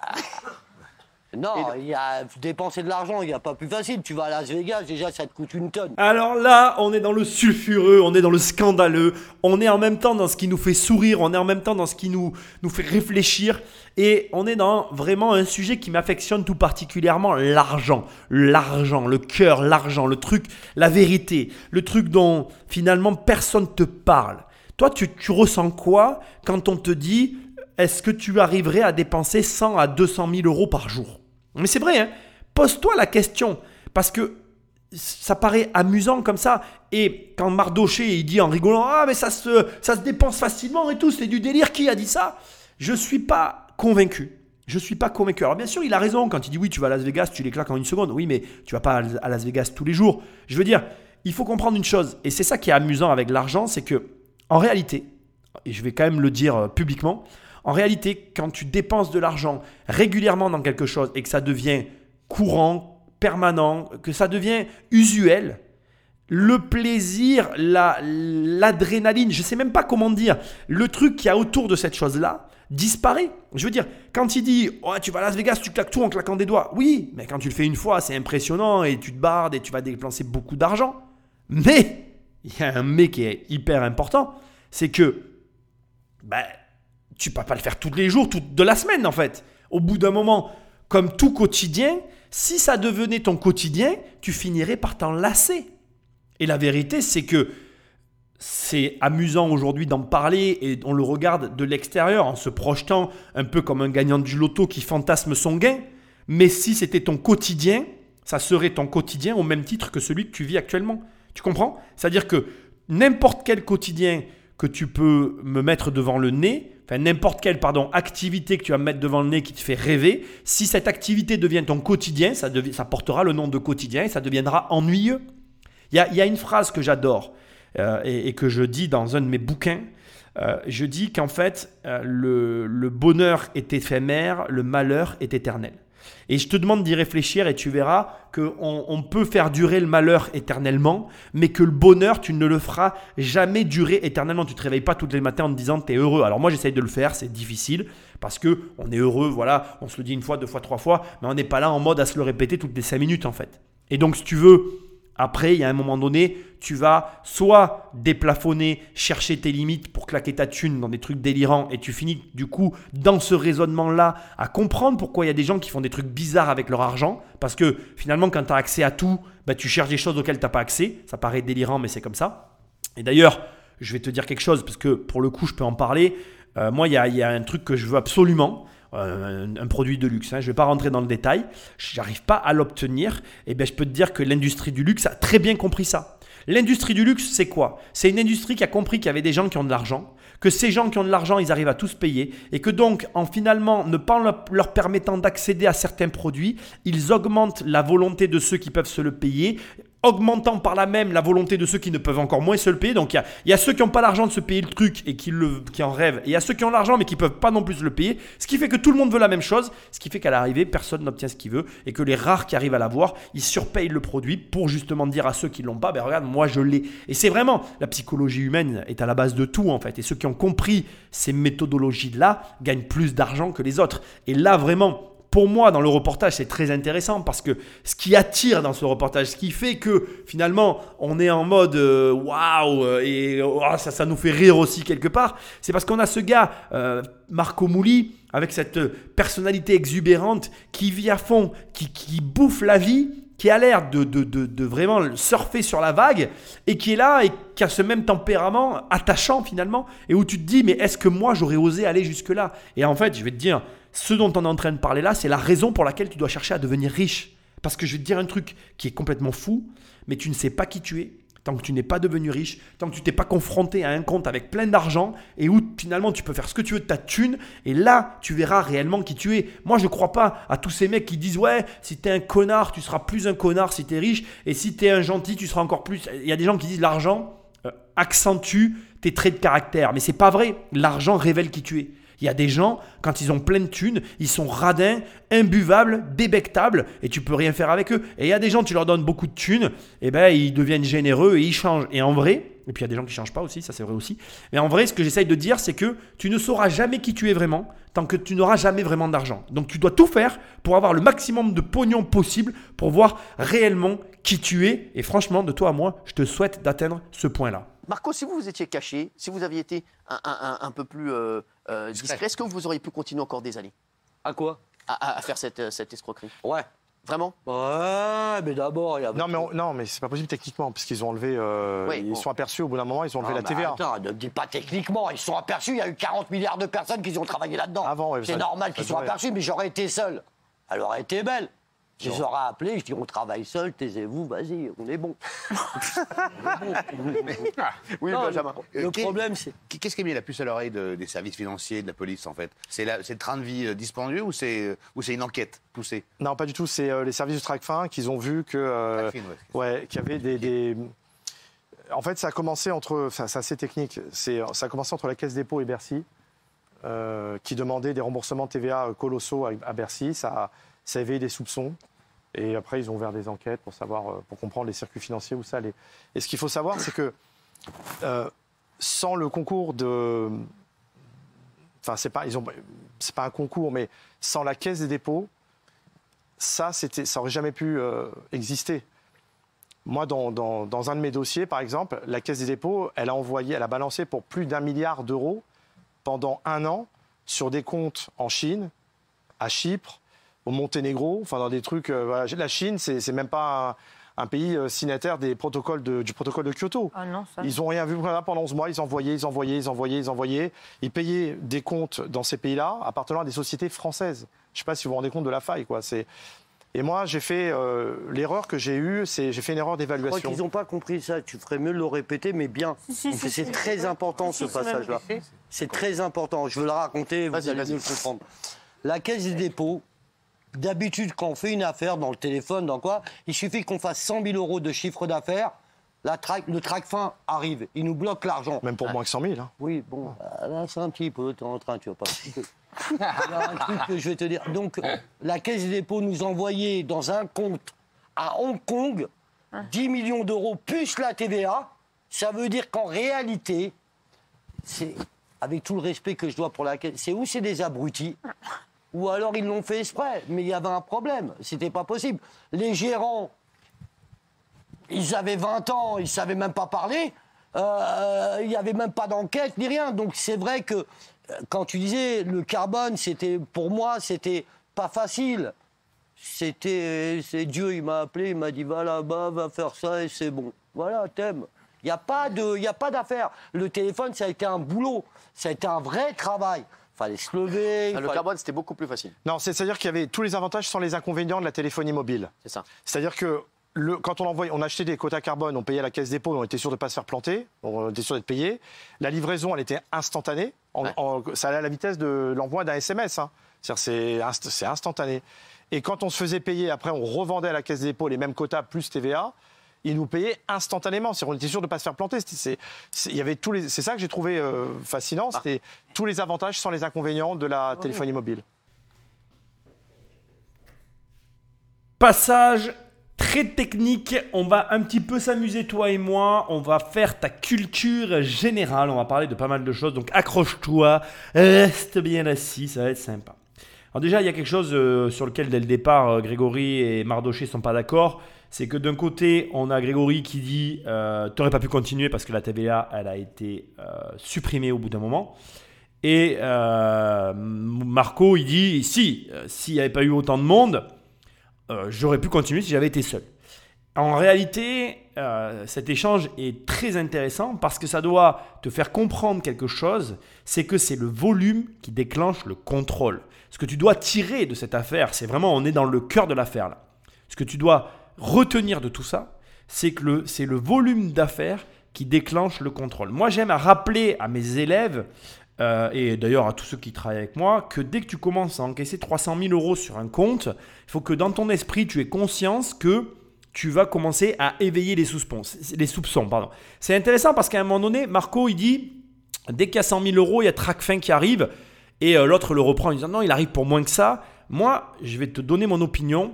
C'est 300 000 euros encaissés après paiement des impôts. Donc ça veut dire que quand ta marge nette opérationnelle avant euh, bilan de fin d'année ou impôt sur le revenu, donc tu as payé tout ce que tu devais, il te reste 300 000 euros dans les poches, tu peux considérer qu'on va venir te voir, on va venir te faire un petit coucou. Euh, premièrement. Deuxièmement, le volume déclenche le contrôle, alerte le track fin. On va parler de ce qu'est track fin maintenant dans un instant. Mais ce que moi je veux que tu retiennes, c'est donc bien ce qu'a dit Marco et il a raison c'est que s'il avait été seul, tranquille dans son coin, avec des volumes raisonnables, ben, Blue Next, donc la bourse d'échange de carbone, serait toujours en place. Marco ne serait pas sur le plateau de euh, Cyril Hanouna. Il serait sûrement avec Cyril Hanouna en train de boire des coups et de continuer à faire la teuf en permanence. Et personne n'aurait rien vu. Donc garde ça en tête, c'est vraiment important si si j'ai fait cette émission, s'il y a un truc déjà à retenir sur ce premier épisode, c'est vraiment ça, c'est que le volume égale l'alerte. Plus tu vas gagner d'argent, plus on va venir te voir, plus tu vas dégager de marge, plus tu vas attirer l'attention. Sois vigilant. OK? Donc maintenant, TrackFin, qu'est-ce que c'est? Traitement du renseignement et action contre les circuits financiers clandestins. C'est ça que veut dire TrackFin. C'est un service de renseignement français qui est chargé de la lutte contre la fraude fiscale, le blanchiment d'argent et le financement du terrorisme et il est rattaché bien évidemment au ministère de l'économie et des finances de notre beau pays. Alors, globalement, TrackFin, tu peux y être confronté. Ça peut être lié à pas mal de choses. Vois-le comme un organisme qui s'enclenche ou qui se déclenche, je ne sais pas comment il faut que je dise d'ailleurs, euh, dès qu'ils vont avoir des soupçons euh, par rapport à une somme que tu vas pouvoir encaisser. Typiquement, un truc que tu vas peut-être vivre, surtout si tu es investisseur, c'est d'où vient l'argent, justifiez-moi la provenance des fonds. Particulièrement en immobilier, on aime bien aujourd'hui savoir d'où vient l'argent. Ce n'est pas TracFin, c'est la provenance des fonds, mais TracFin peut avoir un lien avec tout, ça, d'accord? Donc l'idée, c'est qu'il faut que tu comprennes qu'il y a euh, différents échanges qui vont se produire entre les, les, les services. Alors quand je dis les services, ça peut être l'État, euh, la banque et le notaire par exemple, quand on va prendre pour nous. Et leur objectif, c'est de s'assurer par exemple que l'argent que tu amènes dans une opération immobilière, c'est pas du blanchiment de fonds. Ok? Tracfin, c'est un organisme qui va traiter avec différents euh, services étatiques comme notamment l'autorité des marchés financiers, l'AMF, qui est assez connue par rapport à, nous, les investisseurs, pareil, parce qu'en général, si tu es investisseur immobilier, tu vas être aussi investisseur sur les marchés financiers, la crypto, la bourse, etc. Donc tu connais l'AMF. Après, il y a d'autres organismes moins connus, comme par exemple les collectivités territoriales, qui peuvent travailler avec TRACFIN. Tu vas avoir l'Office central de répression de la grande délinquance financière, donc en gros, c'est les, euh, comment on appelle, euh, les voleurs en col blanc, je crois que c'est comme ça qu'on les appelle.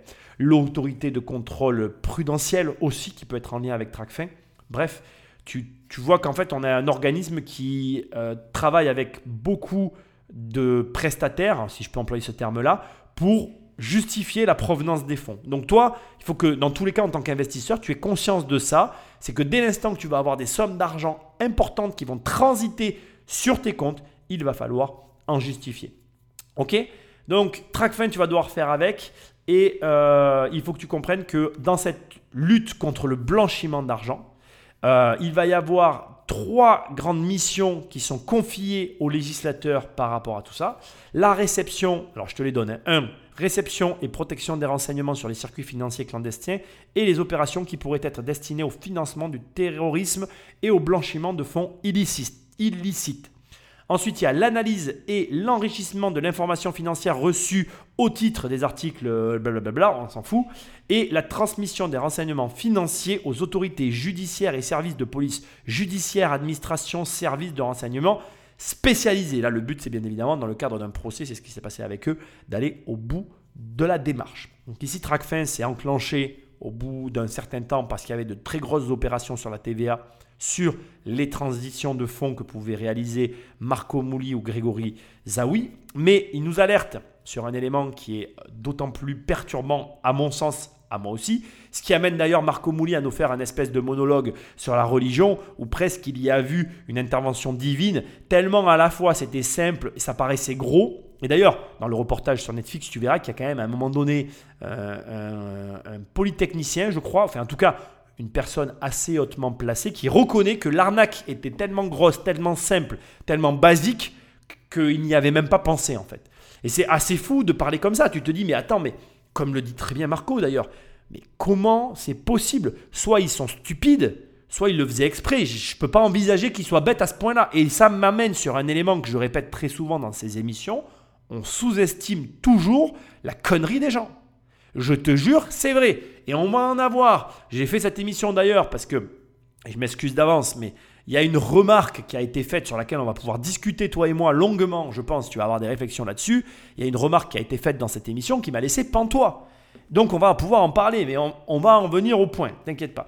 Donc la caisse des dépôts et consignations, je ne sais pas si tu connais, mais aussi en immobilier, tu dois absolument la connaître. Alors pareil, je ne vais pas rentrer dans le détail, sinon l'émission va durer trop longtemps, mais la caisse des dépôts est utile dans l'immobilier, mais je me rends compte que 90% des gens ne savent pas s'en servir. C'est assez triste, mais c'est comme ça. Mais elle a des utilités dans l'immobilier, on aura peut-être un jour l'occasion d'en parler, toi et moi, dans une formation, qui sait, Dieu seul sait. Euh, la caisse des dépôts, donc appelée caisse des dépôts ou CDC pour les connaisseurs, ça c'est l'abréviation, c'est, euh, comment je vais dire, on peut appeler ça, euh, pour moi, c'est vraiment, ça fait partie du paysage culturel de la France. Ça existe depuis 1816. C'est vraiment un truc vieux comme le monde, j'ai envie de dire. Donc, elle est placée sous la commission de surveillance qui, la rende, qui, lui, oblige à rendre des comptes au Parlement. Elle exerce des activités d'intérêt généraux pour le compte de l'État, des collectivités territoriales, mais ainsi que des activités concurrentielles, donc commerciales. Je vais te donner juste un exemple pour que tu comprennes. La caisse des dépôts et consignations peut être saisie. Alors saisie, c'est un grand terme, mais par exemple, dans, dans le cadre d'un désaccord, tu peux saisir la caisse des dépôts, mettre de l'argent en attendant que, enfin mettre de l'argent qui est dû, en attendant que le, tribunal, ou en tout cas la procédure, statue en faveur de l'un des deux parties. C'est une manière pour toi, en gros, de dire ben, je paye ce que je dois, mais je ne le paye pas au prestataire parce que j'ai un litige, je, le, je séquestre l'argent à cet endroit-là, et finalement, le temps d'avoir l'ordonnance judiciaire pour trancher à qui revient la somme, à qui de droit revient la somme, l'organisme reste garant des montants attestant que ben, l'argent existe quelque part et qu'il n'y a pas euh, volonté euh, d'usurper, voler, détourner, blablabla. Bref, il est garant. Et dès que l'ordonnance est prononcée, ou les éléments qui permettent de, redistribuer la somme à qui de droit, eh bien la CDC fait le taf. Donc voilà, c'est un organisme réellement, bon je te laisserai faire des recherches, je ne vais pas rentrer plus dans le détail, je pense que ça suffit à ce stade-là pour que tu comprennes maintenant les enjeux qu'il y a derrière toute cette histoire. Tu comprends maintenant mieux tout ce qui s'est passé. En gros, je te la fais simple, je te la fais claire c'est la caisse des dépôts. Alors, alors là aussi, je veux quand même aussi parler d'un truc qui va te faire sourire, mais c'est quand même quelque part la caisse des dépôts et consignations qui a permis à cette arnaque aussi d'exister. Pourquoi? Parce qu'elle agissait un petit peu au même titre que le notaire. Qu'est-ce qu'il y a d'excellentissime dans l'immobilier? L'immobilier a des avantages et des inconvénients, mais il y a un énorme avantage en immobilier, c'est que là aussi tu as un tiers qui s'occupe de te payer. Et comme ils le disent, et ça aussi ça n'est pas assez mis en avant ni sur Netflix ni nulle part, et c'est pour ça que j'ai choisi TPMP qui est absolument pas mon émission préférée. Pourtant, j'avoue que j'ai rien contre Cyril Hanouna ni contre personne, mais bon, voilà, c'est pas une émission que je regarde habituellement. Bref, euh, j'ai choisi cette émission parce que j'avais l'occasion ici de parler technique. Ici, dans ce dossier, la CDC joue le rôle du notaire. Alors attention, euh, on n'est pas dans une arnaque chez les notaires, etc. Mais tu vas comprendre ce que je veux dire. Les notaires dans l'immobilier nous garantissent le paiement. Moi, je veux dire aujourd'hui, je fais de l'immobilier depuis 20 ans, j'ai jamais eu d'impayé. Je, te le dis publiquement, j'ai jamais eu d'impayé en termes de vente sur des gros montants. J'ai eu des impayés de loyer parce que là, il n'y a pas de notaire, on est bien d'accord. Mais j'ai jamais eu d'impayé. D'accord?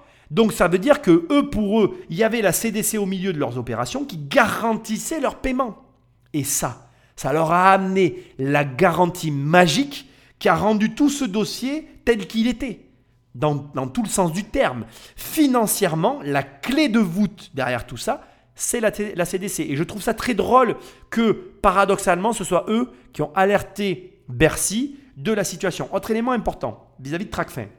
Il y a techniquement quelque chose que je dois t'expliquer, c'est que dès l'instant qu'il y a des comptes à, l'étranger, qu'il y a une enquête judiciaire, il faut que tu saches qu'il y en a pour un an euh, par société à l'étranger, pour que la justice française, bon tu connais la longueur de la justice française, arrive à faire le taf. Donc tu comprends pourquoi toute cette histoire, d'abord, un, a duré si longtemps, deux, est aussi compliquée. Parce que déjà là, quand tu écoutes Grégory Zawi qui te dit Ah, ben j'avais un compte au Monténégro, j'avais un compte en Hong Kong, en Chine, etc., bah, tu comprends que pour la justice française, c'est complètement délirant. Maintenant, ici, et encore une fois, je te le dis depuis le départ, il manque un protagoniste essentiel pour moi qui est la clé aussi de la réussite de cette arnaque, c'est qu'il manque un financier.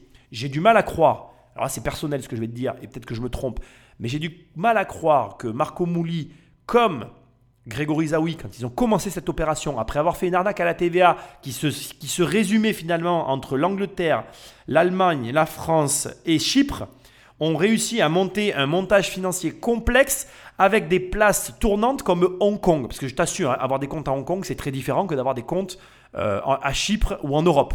Euh, Bref, je ne veux pas rentrer dans le détail, je ne veux, veux pas que tu t'imagines des trucs me concernant, c'est pas le propos. Là où je t'emmène, c'est que pour moi ici, et c'est pareil dans le documentaire Netflix, il manque un protagoniste. T'inquiète, tonton Nico est là, on va régler le problème dans les prochains épisodes. Mais je voulais quand même te le préciser.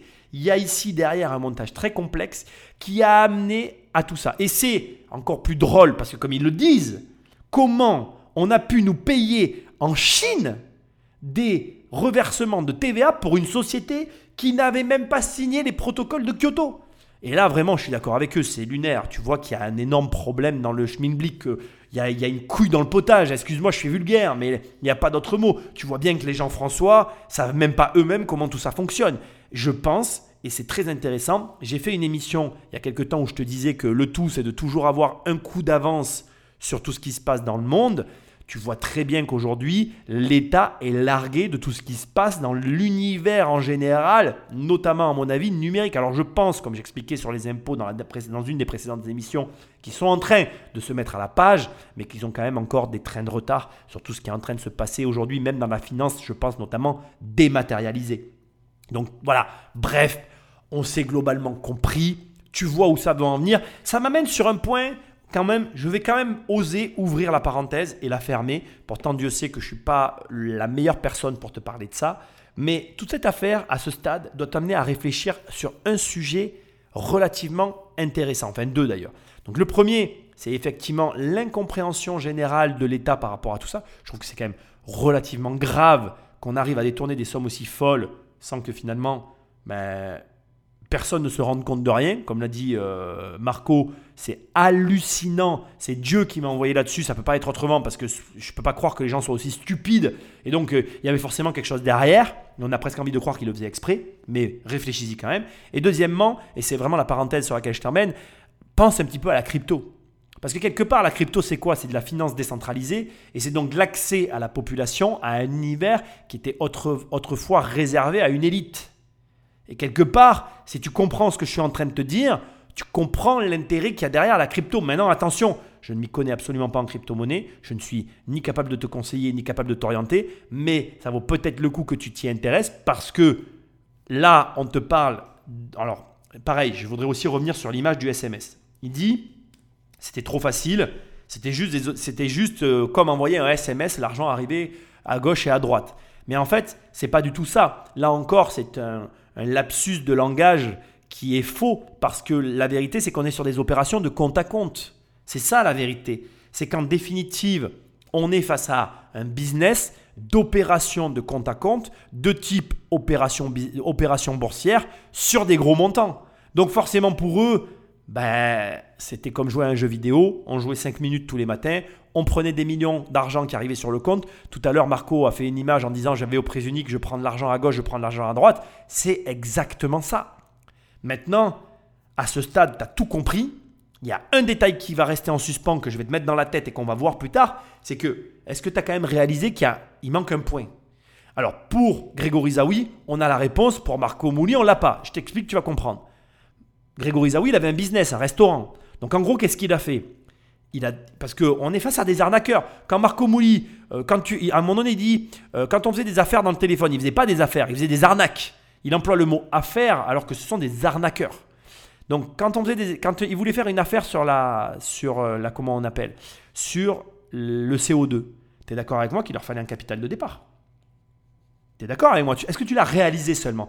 À ce stade, on a fait tout le déroulement, tu as tout compris, mais est-ce que tu as percuté que pour arriver à faire ça, il faut bien un montant de départ Pour arriver à encaisser les 200 000 euros, tu es d'accord avec moi Il faut bien avoir un million d'euros.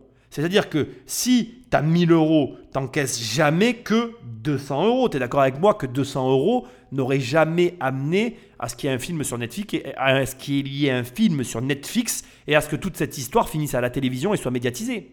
Il y a bien un moment donné quelqu'un qui a eu ce million d'euros qui a permis d'amorcer les 200 000 qui ont permis après de monter crescendo. Grégory Zawi, pour moi c'est très simple, il a pris l'argent de ses restos, il l'a détourné, le temps de faire l'opération, il a fait la culbute et puis il a continué. Ok, j'ai compris. Mais Marco Mouli, il a fait comment? Parce que s'il a acheté le restaurant de Grégory Zawi pour voir comment ça fonctionnait, derrière il avait plus d'argent pour se lancer. Parce que tu vas voir, dans, un instant, il va l'expliquer qu'il avait plus de thunes. Donc tu vois bien que ce puzzle fonctionne, mais qu'il manque une pièce maîtresse qui est qui a l'argent. Marco, tu, tu regrettes aujourd'hui ou pas du tout? Ouais, bah ouais. Il le dit dans le doc. hein. Pourquoi tu regrettes? Bah, c'est la vérité. Pourquoi? Euh, je regrette parce qu'il y a eu des choses qui n'ont pas été propres. Euh, et la vérité, sincèrement, moi, je suis un garçon, je suis un. Excusez-moi du terme, là, je roule pas, là, je frime pas. hein. D'accord. Là. Là, je frime. Moi, j'aime. Non, mais c'est la vérité, moi, j'aime dépenser l'argent que je gagne. Moi, je sais pas ce qui peut arriver demain. Donc, tout ce que je prends, c'est pour le dépenser. Donc, c'est pour ça que je dis, le carbone, il y a eu trop de mauvaises choses autour du carbone. La police, les impôts, quand tu vas, par exemple, à Chypre, tu vas à Chypre, tu vas ouvrir des comptes en banque, le, pour avoir le token, c'est la chose la plus dure au monde. T'es t'es arrivé à Chypre, euh, bonjour, t'es arrivé dans les banques, on dirait des pizzaiolos. Taken, taken, taken, carbone. C'est-à-dire les pays entiers étaient au courant. C'est comme là, comment j'ai réussi mon histoire, moi, c'est grâce à Clapouki. C'est grâce au trader. C'est ça, le trader, on le voit dans le, dans le documentaire, tu arrives à, à joindre un trader, euh, voilà, et c'est lui qui t'ouvre euh, toutes les Mais non, il m'ouvre rien du tout. Ouais, bon. Je l'appelle, je lui dis Allô, monsieur Bernier de la Caisse dépôt des consignations, vous faites la TVA. Ouais. Le mec, je l'ai vu dans le téléphone transpirer. Même le téléphone, il y avait de l'eau. J'arrive, je lui dis Où vous êtes? Il me dit En Pologne. Je dis C'est mon coup de Vous êtes allé en. Pologne au Ritz, Au Ritz. Au vous Ritz. donne rendez-vous au Ritz, Moi, il me restait un peu d'oseille. Si je passais pas ce coup-là, j'étais mort. d'accord, et vous dites, Celui-là, il s'est sauvé, il avait de l'oseille, tout le monde avait de l'oseille. J'étais en Pologne, j'arrive, je vois un mec vraiment pas beau, hein. mais vraiment pas beau. hein. alors ça, bon, Non, non, non, non, on s'en fout pas. Bah, quand même un Parce peu. que non, on s'en fout pas, parce que tellement qu'il était pas beau, il faisait peur. non, mais je te le dis, c'est la vérité. Je suis arrivé, je lui dis bonjour, c'était ça à la perfection. Je dis, Bonjour, monsieur Bernier, la caisse dépôt des consignations, vous faites la TVA, donc on est obligé de vous arrêter. Et le mec, il me dit ah non. Je lui dis comment non? Comment on fait? Et il m'a dit qu'est-ce qu'on peut faire? Je lui ai dit combien vous me donnez? Et là, il m'a dit on est associés. Et là, la vérité, c'est comme la chanson. Ce même monsieur-là, moi, j'y retrouvé en 2016 à Fresnes. Ah ouais. Ah, j'étais- Marco m'a mis dans la merde. Il me disait toute la journée. Marco m'a mis dans la merde. Limite, bien. Euh. Alors, ici, et je te, je te- je te garde quand même un peu de suspense, le, trader dont parle Marco n'est absolument pas la personne qui lui a amené l'argent. Il a été, dans cette histoire, euh, une personne clé et essentielle à l'arnaque, mais ce n'est pas lui qui lui a amené l'argent. Il faut savoir que Marco, quand il va le voir, il lui reste 8000 euros sur un compte. hein. C'est-à-dire que c'est quand il dit que c'est son coup de refait, c'est vraiment son coup de refait. Il y a un élément important aussi qu'il dit au départ quand il parle, et ça, vraiment dans Netflix, personne n'en parle nulle part non plus, et c'est très important de le dire. En gros, euh, il sous-entend que tout le monde était au courant de cette arnaque. Les pays. Que tout le monde avait compris que derrière ce truc-là, la taxe carbone, il y avait un panier percé et que finalement, en fait, euh, tout le monde euh, s'en mettait plein les fouilles. Qui a été volé réellement? Je ne sais pas. Tu le verras dans le reportage. De toute façon, la France a perdu 1,6 milliard dans cette histoire. On parle de 1 milliard d'euros qui se sont évaporés dans les poches de on ne sait pas qui. Parce que ça aussi, je vais commencer un petit peu à te révéler des trucs. Désolé si je te spoil. Je t'invite vraiment encore une fois à regarder le reportage, mais c'est vraiment pas clair en fait. La bande à Marco Mouli fait partie d'une bande. Grégory Zawi fait partie d'une autre bande. Donc c'est vraiment deux personnages qui ont eu des liens par le passé, mais dans cette affaire de la taxe au carbone, il faut que tu comprennes qu'ils n'ont pas de lien en soi. Grégory Zawi est souvent perçu comme le cerveau, mais c'est l'initiateur et la mise en place de Marco Mouli et de sa bande à lui, parce que tu verras qu'il y a une bande avec Marco Mouli, on va avoir l'occasion d'en parler. Et en fait, c'est Marco Mouli qui est présumé comme étant un de, enfin, sa bande à lui qui est présumé comme étant un de ceux qui en a pris le plus. Sauf que aujourd'hui, on a globalement 1,6 milliard qui ont disparu, répartis entre plusieurs protagonistes dont on ne connaît pas non plus tous les protagonistes qui ont profité de cet argent. Et on a, je crois, des chiffres que j'ai trouvés entre 300 et 500 millions qui ont été récupérés. Donc ça veut dire qu'il y a un milliard de perdus. Quoi. En gros, voilà, je vais te la faire simple, un petit peu plus d'ailleurs, plus d'un milliard qui se balade dans la nature, dans les mains d'on ne sait pas qui. Et là, euh, quand Marco donc, euh, commence par dire ben, c'est sale parce que du coup c'est sale, ça éclabousse à mon avis à très haut niveau, parce que tu vois dans l'affaire qu'il y a des personnes qui sont absolument pas inquiétées de l'opération, tu comprends que ben voilà, vraiment on a limite choisi les personnes qui allaient tomber au détriment de celles qui n'allaient pas tomber, ou euh, plutôt certaines qui ne tomberont pas. Par contre, c'est vrai que comment je vais dire ça, Marco sur l'histoire avec le trader a joué très gros et a été très fort. Et là, en tout cas, je tiens à le rappeler, on voit vraiment que c'est un arnaqueur. Parce que pour faire ce qu'il a fait, il bah, faut être un arnaqueur. Il a sa victime, il l'a il l'a récupéré et puis il en a fait ce qu'il a voulu. Juste, c'est vrai qu'il y a plein de gens qui disent sur les réseaux, euh, vous avez l'air fier euh, de votre Ouais, arnaque. Euh, vous êtes fier ou pas? Non, pas du tout. Non, c'est que- pas ça. Non, on peut pas être fier Il y a de plein ça. de gens qui sont outrés par. Ils se disent voilà, Oui. euh, c'est c'est des millions euh, d'euros qui Non, non, non, pas du servir à tout. autre chose. non, non. Qu'est-ce que vous dites à Non, ça non, il n'y a aucune fierté à ce qu'on a fait. Enfin, moi, en ce qui me concerne, ce que j'ai fait, c'est complètement immoral, amoral. Si c'était à refaire, je le referai absolument pas parce que C'est pas ça que tu c'est m'as tous dit. les- C'est pas ça que tu m'as dit. C'est C'est- pas ça que c'est tu tout- non. Parce qu'on est devant la télé, tu dis je le referai pas. Mais t'es fier, tu dis quel cerveau. Non, mais T'es fier. Ça, c'est le cerveau. c'est- non, mais ça, il y a- Non, c'est- mais c'est- Cyril, c'est on dit que vous êtes le cerveau chose. de la bande. Euh, Ça se voit. C'est ce qu'on dit, oui. Oui. C'est ce qu'on a, c'est ce que les. vous n'en les vous n'en êtes pas fier. Vous n'en êtes pas fier. De quoi D'être le cerveau Non, mais oui, non, mais Bah, S'il n'y a pas toi, il n'y a pas de carbone. Et si après, il n'y a pas de film. Ouais, bon, ça. Mais non, mais s'il n'y a pas toi, il n'y a Chacun pas de son carbone. domaine. Non, Non, mais Et toi, Marco, t'es fier Non, pas du tout. Mais il y a une chose que je veux vous dire. Quand je fais un boulot, je le fais à fond. Donc Quand tu fais une arnaque, tu la fais à pas fond. Moi aussi. Hein Euh, Quand tu fais une arnaque, tu la fais à fond. non. Ouais, mais- Quand je fais un Il y boulot, a des drames aussi. tu sais, Ah il y a une chose que je vais te dire. Il y a une chose, Valérie, je t'adore. Euh, tu sais, il y a une Pardon. chose que je vais te dire. Je t'adore pour de vrai. Je te le promets que c'est vrai, je t'adore. Donc on va dans les paroles, on va bisounours. Il y a une chose que je vais te dire, ça veut dire. De quoi j'étais en train de parler Elle m'a fait couper la parole. Euh, t'as- non, t'as dit un truc dont je suis fier. Voilà. Non. Vous le faites à fond. euh, Quand vous faites un boulot, Quand vous je faites fais un un boulot, je le fais à fond. Maintenant, je ne vois pas le mal autour de moi. Il y a une chose que je vais te dire, tu sais, et c'est vrai, n'importe qui saurait, ce- ce- n'importe qui, je dis bien n'importe qui. Euh, tu sais, quand tu es dans un boulot, tu gagnes de l'oseille comme ça, la vérité, euh, tu vois pas le mal, tu vois que le bien. Mais Les hypocrites, tu crois que c'est tes amis. Je Ouais. pesais 400 kilos, on me disait que j'étais beau, Non. mais je savais pas que c'était l'oseille qui était beau. Mais je pesais 400 kilos, enfin, tu te rappelles Bah oui. Oui, tu te rappelles. Toi, tu étais bon en tout Je cas. disais que t'étais beau, moi, d'ailleurs. Non, et voilà, donc il y a une chose que je vais te dire. D'être fier d'avoir fait ça, non. D'avoir. Fait un bon boulot, oui.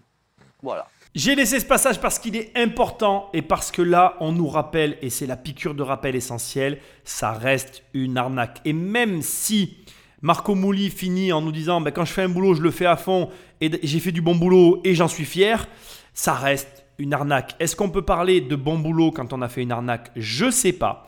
Par contre, il y a une chose que j'espère que tu as noté dans l'intervention ici, pardon, ici de Marco Mouli, c'est tous les tics de langage, toute la façon dont il a de, il s'exprimer, qui façonne quelque part un petit peu le personnage de Marco Mouli et qui te montre à quel point, mais alors vraiment j'insiste, à quel point une arnaque n'est pas bâtie simplement sur la compréhension des choses. Ce qui veut dire, et c'est vraiment important là aussi ce que je suis en train de t'apprendre, c'est que même un empire honnête n'est pas bâti sur la compréhension que tu peux en avoir. Tu peux être le cerveau comme Grégory Zawi et pour autant ne pas réussir au niveau de Marco Mouli. Ici, j'aimerais que tu apprécies le caractère ironique de la chose, à savoir que c'est Grégory Zawi qui est à l'origine de tout, qui, qui a mis en place le système, qui l'a découvert, qui l'a partagé. C'est lui qui aurait dû être à la place de Marco Mouli. Mais c'est Marco Mouli, de par son interprétation, excuse-moi le, le terme que j'emploie, ça fait un petit peu acteur studio, mais de par qui il est, sa philosophie de vie, sa manière de faire, et le fait que, soyons honnêtes, c'est lui qui a généré le plus d'argent, C'est lui qui a les projecteurs et c'est lui qui est au centre de l'histoire. J'aimerais vraiment que tu prennes le temps de réaliser de ce dont on est en train de parler. Le mec qu'on vient d'écouter a été meilleur que le cerveau. Ce qui veut dire que même si demain je te montrais tous les rouages d'un business qui fonctionne et que tu en comprenais toute la teneur, il y a dans le processus de la réussite une partie dont il n'est pas la peine qu'on discute, qui est inhérente à rien que je puisse te transmettre, qui te conduira à atteindre les sommets ou pas. Ta manière de vivre, ton rapport à l'argent, ton rapport aux autres, ta façon d'avancer, tous ces détails qui sont finalement propres à l'individualité, à la singularité de chacun, qui nous amènent au résultat. Et ça, tu peux le tourner dans tous les sens, le, le hein. Euh, je ne peux pas te l'apprendre en fait. Je ne peux pas le faire à ta place. Ça m'évoque Johnny Hallyday. Johnny Hallyday n'écrivait pas ses chansons. C'était un excellent interprète. J'aimerais vraiment qu'à partir d'aujourd'hui, tu aies ce genre de réflexion. Tu peux être le cerveau de quelque chose, tu peux être l'artiste qui a créé la pièce exceptionnelle, mais tu ne seras pas le génie reconnu aux yeux de tous parce que tu ne sauras pas la vendre, parce que tu ne sauras pas la vivre, parce que tu ne sauras pas la transmettre, parce que tu ne sauras pas tout ce qui fait que ça va réussir en fait. Et crois-moi, c'est extrêmement frustrant d'être à l'origine de certaines choses et de simplement les voir passer devant soi. Et ça, bah, je peux que te mettre le doigt dessus et je pourrai jamais faire le chemin à ta place. Ici, Marco Mouli et Grégory Zawi, l'alpha et l'oméga, les, les deux opposés de la même pièce, te montrent à quel point ça peut être, et ça doit être d'ailleurs pour Grégory Zawi frustrant de se dire Ok, moi j'ai gagné, mais j'ai pas gagné à l'échelle de Marco. Marco qui a été le deuxième arrivant. Ce qui, là aussi, nous amène sur une réflexion.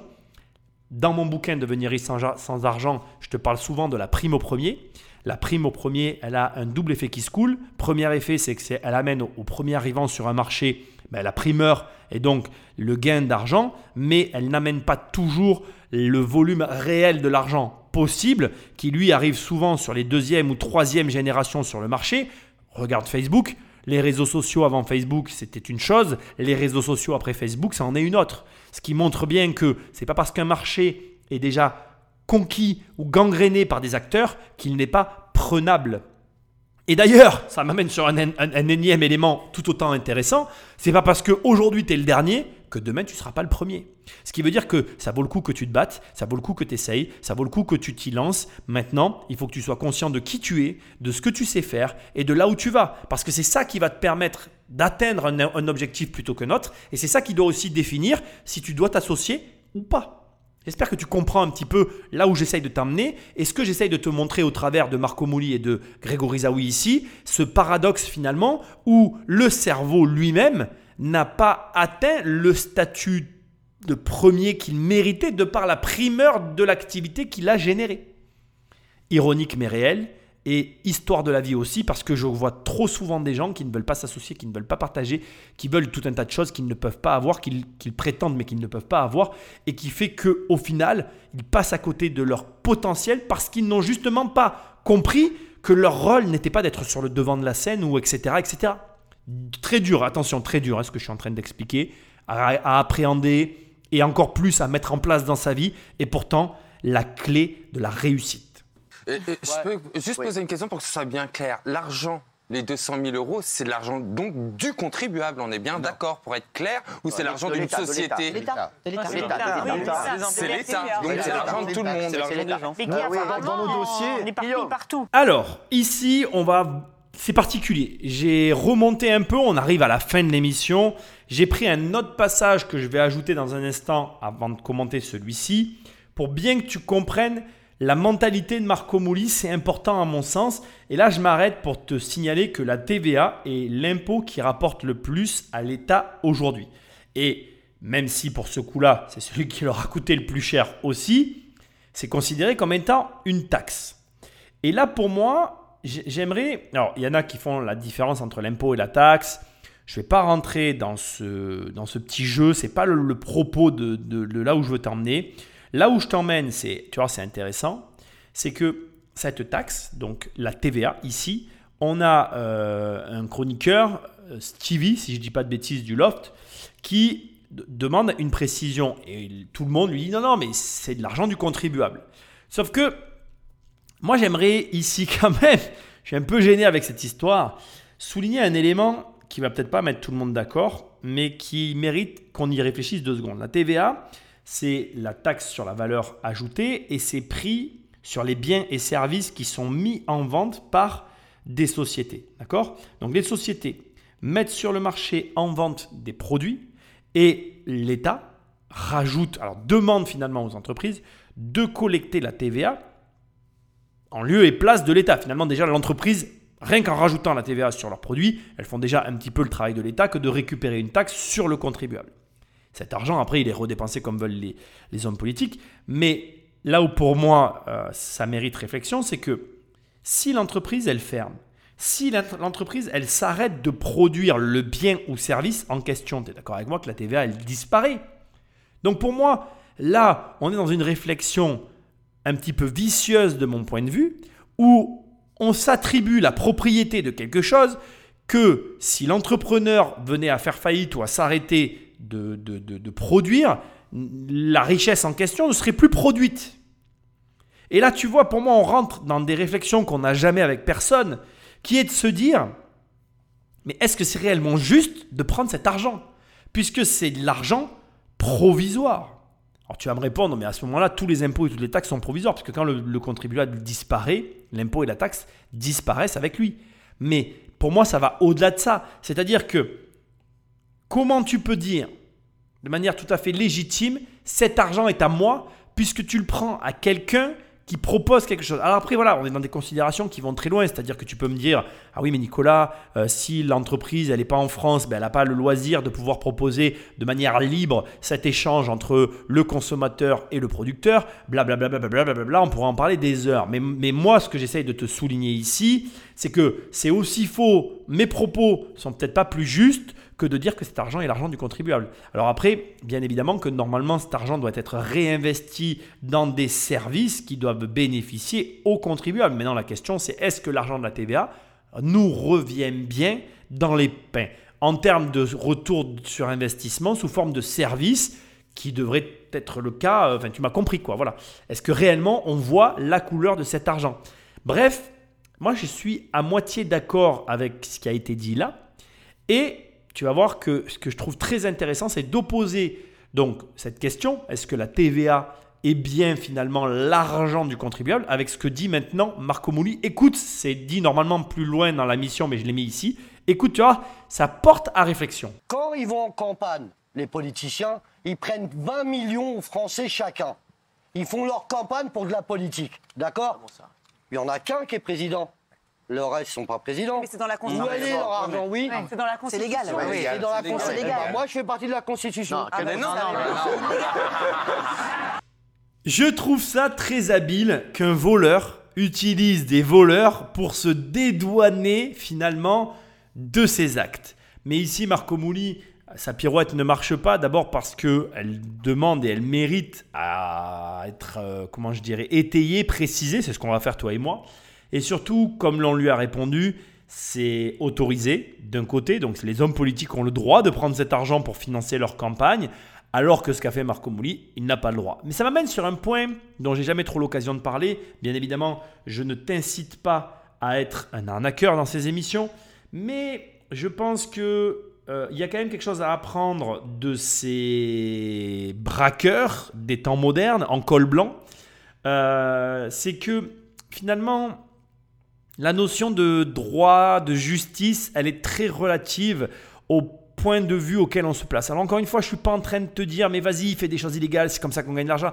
Pas du tout. Je suis en train de te signifier très très modestement qu'en réalité, tu as tout intérêt, comme il le fait lui-même, à relativiser certaines de tes actions justement pour les mener. C'est-à-dire que à ne pas utiliser, bien évidemment, pour faire des arnaques, j'insiste parce que c'est très important, mais à utiliser pour faire des choses. Par exemple, si ton projet c'est de lever 200 000 euros pour acheter un immeuble, ben pourquoi te cantonner à 200 000 euros? Parce qu'à demander un crédit, ben demande-en 400. Essaye de te faire rêver. Ce que tu dois retenir de l'intervention de Marco Mouli, c'est que Marco Mouli se dit mais attends, les hommes politiques nous volent, alors moi je peux aussi un petit peu voler finalement, c'est pas grave. C'est ce qui c'est son comportement dans l'illégalité qui n'est pas normale, mais ce même comportement dans la légalité peut être tout à fait normal, même sain, et même t'amener au-delà de tes espérances. Alors vas-y, fais comme lui, pousse le bouchon, pousse la réflexion. Au lieu de te dire, allez, je fais un premier achat à 50 000 euros, dis-toi, allez, pourquoi je ne ferais pas un premier achat à 200 000 euros? Au final, ce que j'essaye de te montrer, c'est que même si les intentions sont mauvaises, la finalité dans la démarche, si c'est fait intelligemment, ça peut t'apporter de gros résultats. Ok Donc maintenant, on va s'attarder sur la question, enfin sur le sujet qu'il est en train d'aborder. Et est-ce que, oui ou non, nos hommes politiques ont réellement droit à 20 millions? Alors, techniquement, c'est pas tout à fait comme ça que ça fonctionne. C'est un petit peu plus complexe. Et oui, les hommes politiques ont droit à 20 millions de dépenses, mais ce n'est pas un droit. En réalité, les hommes politiques se font rembourser leur campagne en fonction de leurs résultats. Donc ça veut dire que globalement, ils doivent avancer les dépenses et ensuite les dépenses seront remboursées en fonction des résultats obtenus lors des présidentielles. Ça tombe bien, je trouve que le sujet colle complètement à l'actualité puisqu'au moment où tu écouteras cette émission, on va entrer dans les campagnes présidentielles et c'est bien que tu saches ce qui se passe. Donc, si tu prends les montants actualisés pour l'élection de 2017, chacun des candidats présents au premier tour de scrutin ont finalement euh, un plafond de dépenses tolérées qui est de 16 851 000 euros pour chacun des candidats présents au second tour, 22 509 000 euros de dépenses tolérées. Et en fonction des résultats obtenu maintenant, chacun des candidats peut prétendre à un remboursement. Donc maintenant, écoute bien, c'est là que ça devient très important. Tous les candidats qui vont recueillir plus de 5% des suffrages exprimés, alors là on est vraiment dans le out of mind, hein, on parle juste de suffrages exprimés, on n'est même pas dans des notions de premier et second tour. Ceux-là, ils vont avoir 800 000, 800, 400, 800 000 euros, 800 000 euros, on va arrondir 800 423 euros euh, pour les suffrages exprimés. Ensuite, tous les candidats qui sont présents au premier tour des élections, ils vont avoir 8 millions d'euros. 8 millions 4 225 euros. Donc 8 004 225 euros pour le premier tour. Et pour le second tour, 10 691 725 euros pour les deux candidats présents au second tour. Donc si tu fais le total, Mardoché a raison, on est quasiment dans les 20 millions d'euros de remboursés pour les candidats. Il faut savoir que une fraction du plafond des dépenses électorales est euh, répartie, ventilée, selon que les candidats aient recueilli plus ou moins de 5% des suffrages au premier tour et que les candidats euh, ont plus ou moins de 47,5% pour les candidats présents au premier ou au second tour. Donc les 47%, je crois que ça fait très longtemps qu'on ne les a pas atteints. Mais tu vois que finalement, il a raison de souligner que effectivement, les campagnes présidentielles sont remboursées dans la mesure où les candidats obtiennent des résultats. Alors, ce qui est intéressant maintenant, c'est de voir un petit peu donc les sources que je viens de te donner, elles viennent finalement euh, du Conseil constitutionnel. Et ici, je vais te donner euh, globalement des éléments sur des campagnes qui ont déjà été menées pour que tu aies des retours de dépenses qui ont déjà été effectués pour que tu te fasses une idée de l'argent que dépensent nos hommes politiques. En gros, donc là je te donne encore un nouveau texte. Les campagnes électorales du présidentiel sont soumises à des règles strictes fixées par la loi. Il y a deux plafonds de dépenses et ça j'ai oublié de te le préciser mais je dois te le rajouter qui sont de 16,166 millions d'euros pour le premier tour et 21 millions d'euros pour le second tour. Ce qui veut dire qu'il y a deux plafonds à ne pas dépasser et dans lequel vont rentrer le cadre juridique que je viens de te donner qui sont les remboursements qu'il va y avoir derrière. À cela maintenant on va zoomer sur les candidats pour que ça te donne une idée. Un Olivier Besancenot, par exemple, avait dépensé 800 millions d'euros pour son premier tour, sauf qu'il n'avait touché que 4% de la population, donc il n'a eu que 800 millions de remboursés, 808 millions pour 800 millions de dépenses. Donc il y a 8000 euros de bénéfices. Bon, là, dans la dépense que j'ai sous les yeux, on se retrouve à zéro. À mon avis, il y avait des frais annexes. Bref, on n'a pas trop le détail sur le budget. On a la somme précise qui a été remboursée. Donc voilà. Marie G. Buffett, 4,6 millions de dépensés, 1,9%, 93% au premier tour. Elle a eu que 808 millions de remboursement, elle a perdu 3,8 millions. D'accord? Gérard Chivardi, 1,1 million de dépensés, 0,34%, 808 millions d'accord, de sommes remboursées, 0,3 millions de dépenses finales. Ça c'est un cas à part. Ça veut dire que, et tu dois le savoir, le candidat s'est fait financer par des dons. Et tu as aussi le droit de le faire. On va prendre maintenant des candidats plus visibles pour que tu te fasses de meilleures idées. François Bayrou, à son époque, il a dépensé 10 millions d'euros de budget pour sa campagne. Il y a 18, mi- euh, 18%, 18,5% d'intention de vote au premier tour. Il a eu en remboursement 8,08 millions d'euros. Dépenses totales 2 millions, il les a pris sur ses fonds propres. D'accord? C'est vraiment très intéressant de voir comment se ventilent les campagnes. Si tu prends maintenant une Ségolène Royal, et ça c'est vraiment intéressant, Ségolène Royal, elle a dépensé 20 millions d'euros pour sa campagne, pour 25%, 25,8% d'intention au premier tour. Elle a touché 10,787 millions. Elle a donc perdu 10 millions. Ségolène Royal s'est fait financer par le parti. Et là, ça devient vraiment euh, peut-être un petit peu problématique. Tu vas prendre maintenant un, Nicolas Sarkozy qui a dépensé 19,8 millions avec 31 intentions de vote au premier tour. Il a donc remboursé, il a eu en remboursement 10,797 millions au premier tour et 10 millions de pertes.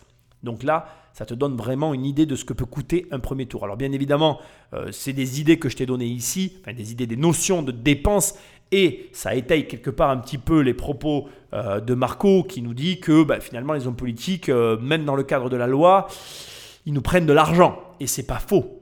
La vérité, et j'aurais dû mettre en exergue, j'ai pas fait les recherches et je vais pas les faire, intéresse-toi à la campagne euh, qu'il y a eu à Montpellier où finalement on a Rémi Gaillard qui s'est présenté face au maire de Montpellier. Et là, tu vas voir, ça donne mal à la tête. Rémi Gaillard, il a dépensé 1500 euros pour sa campagne. Il a eu des résultats, mais complètement hallucinants en utilisant les nouveaux outils actuels.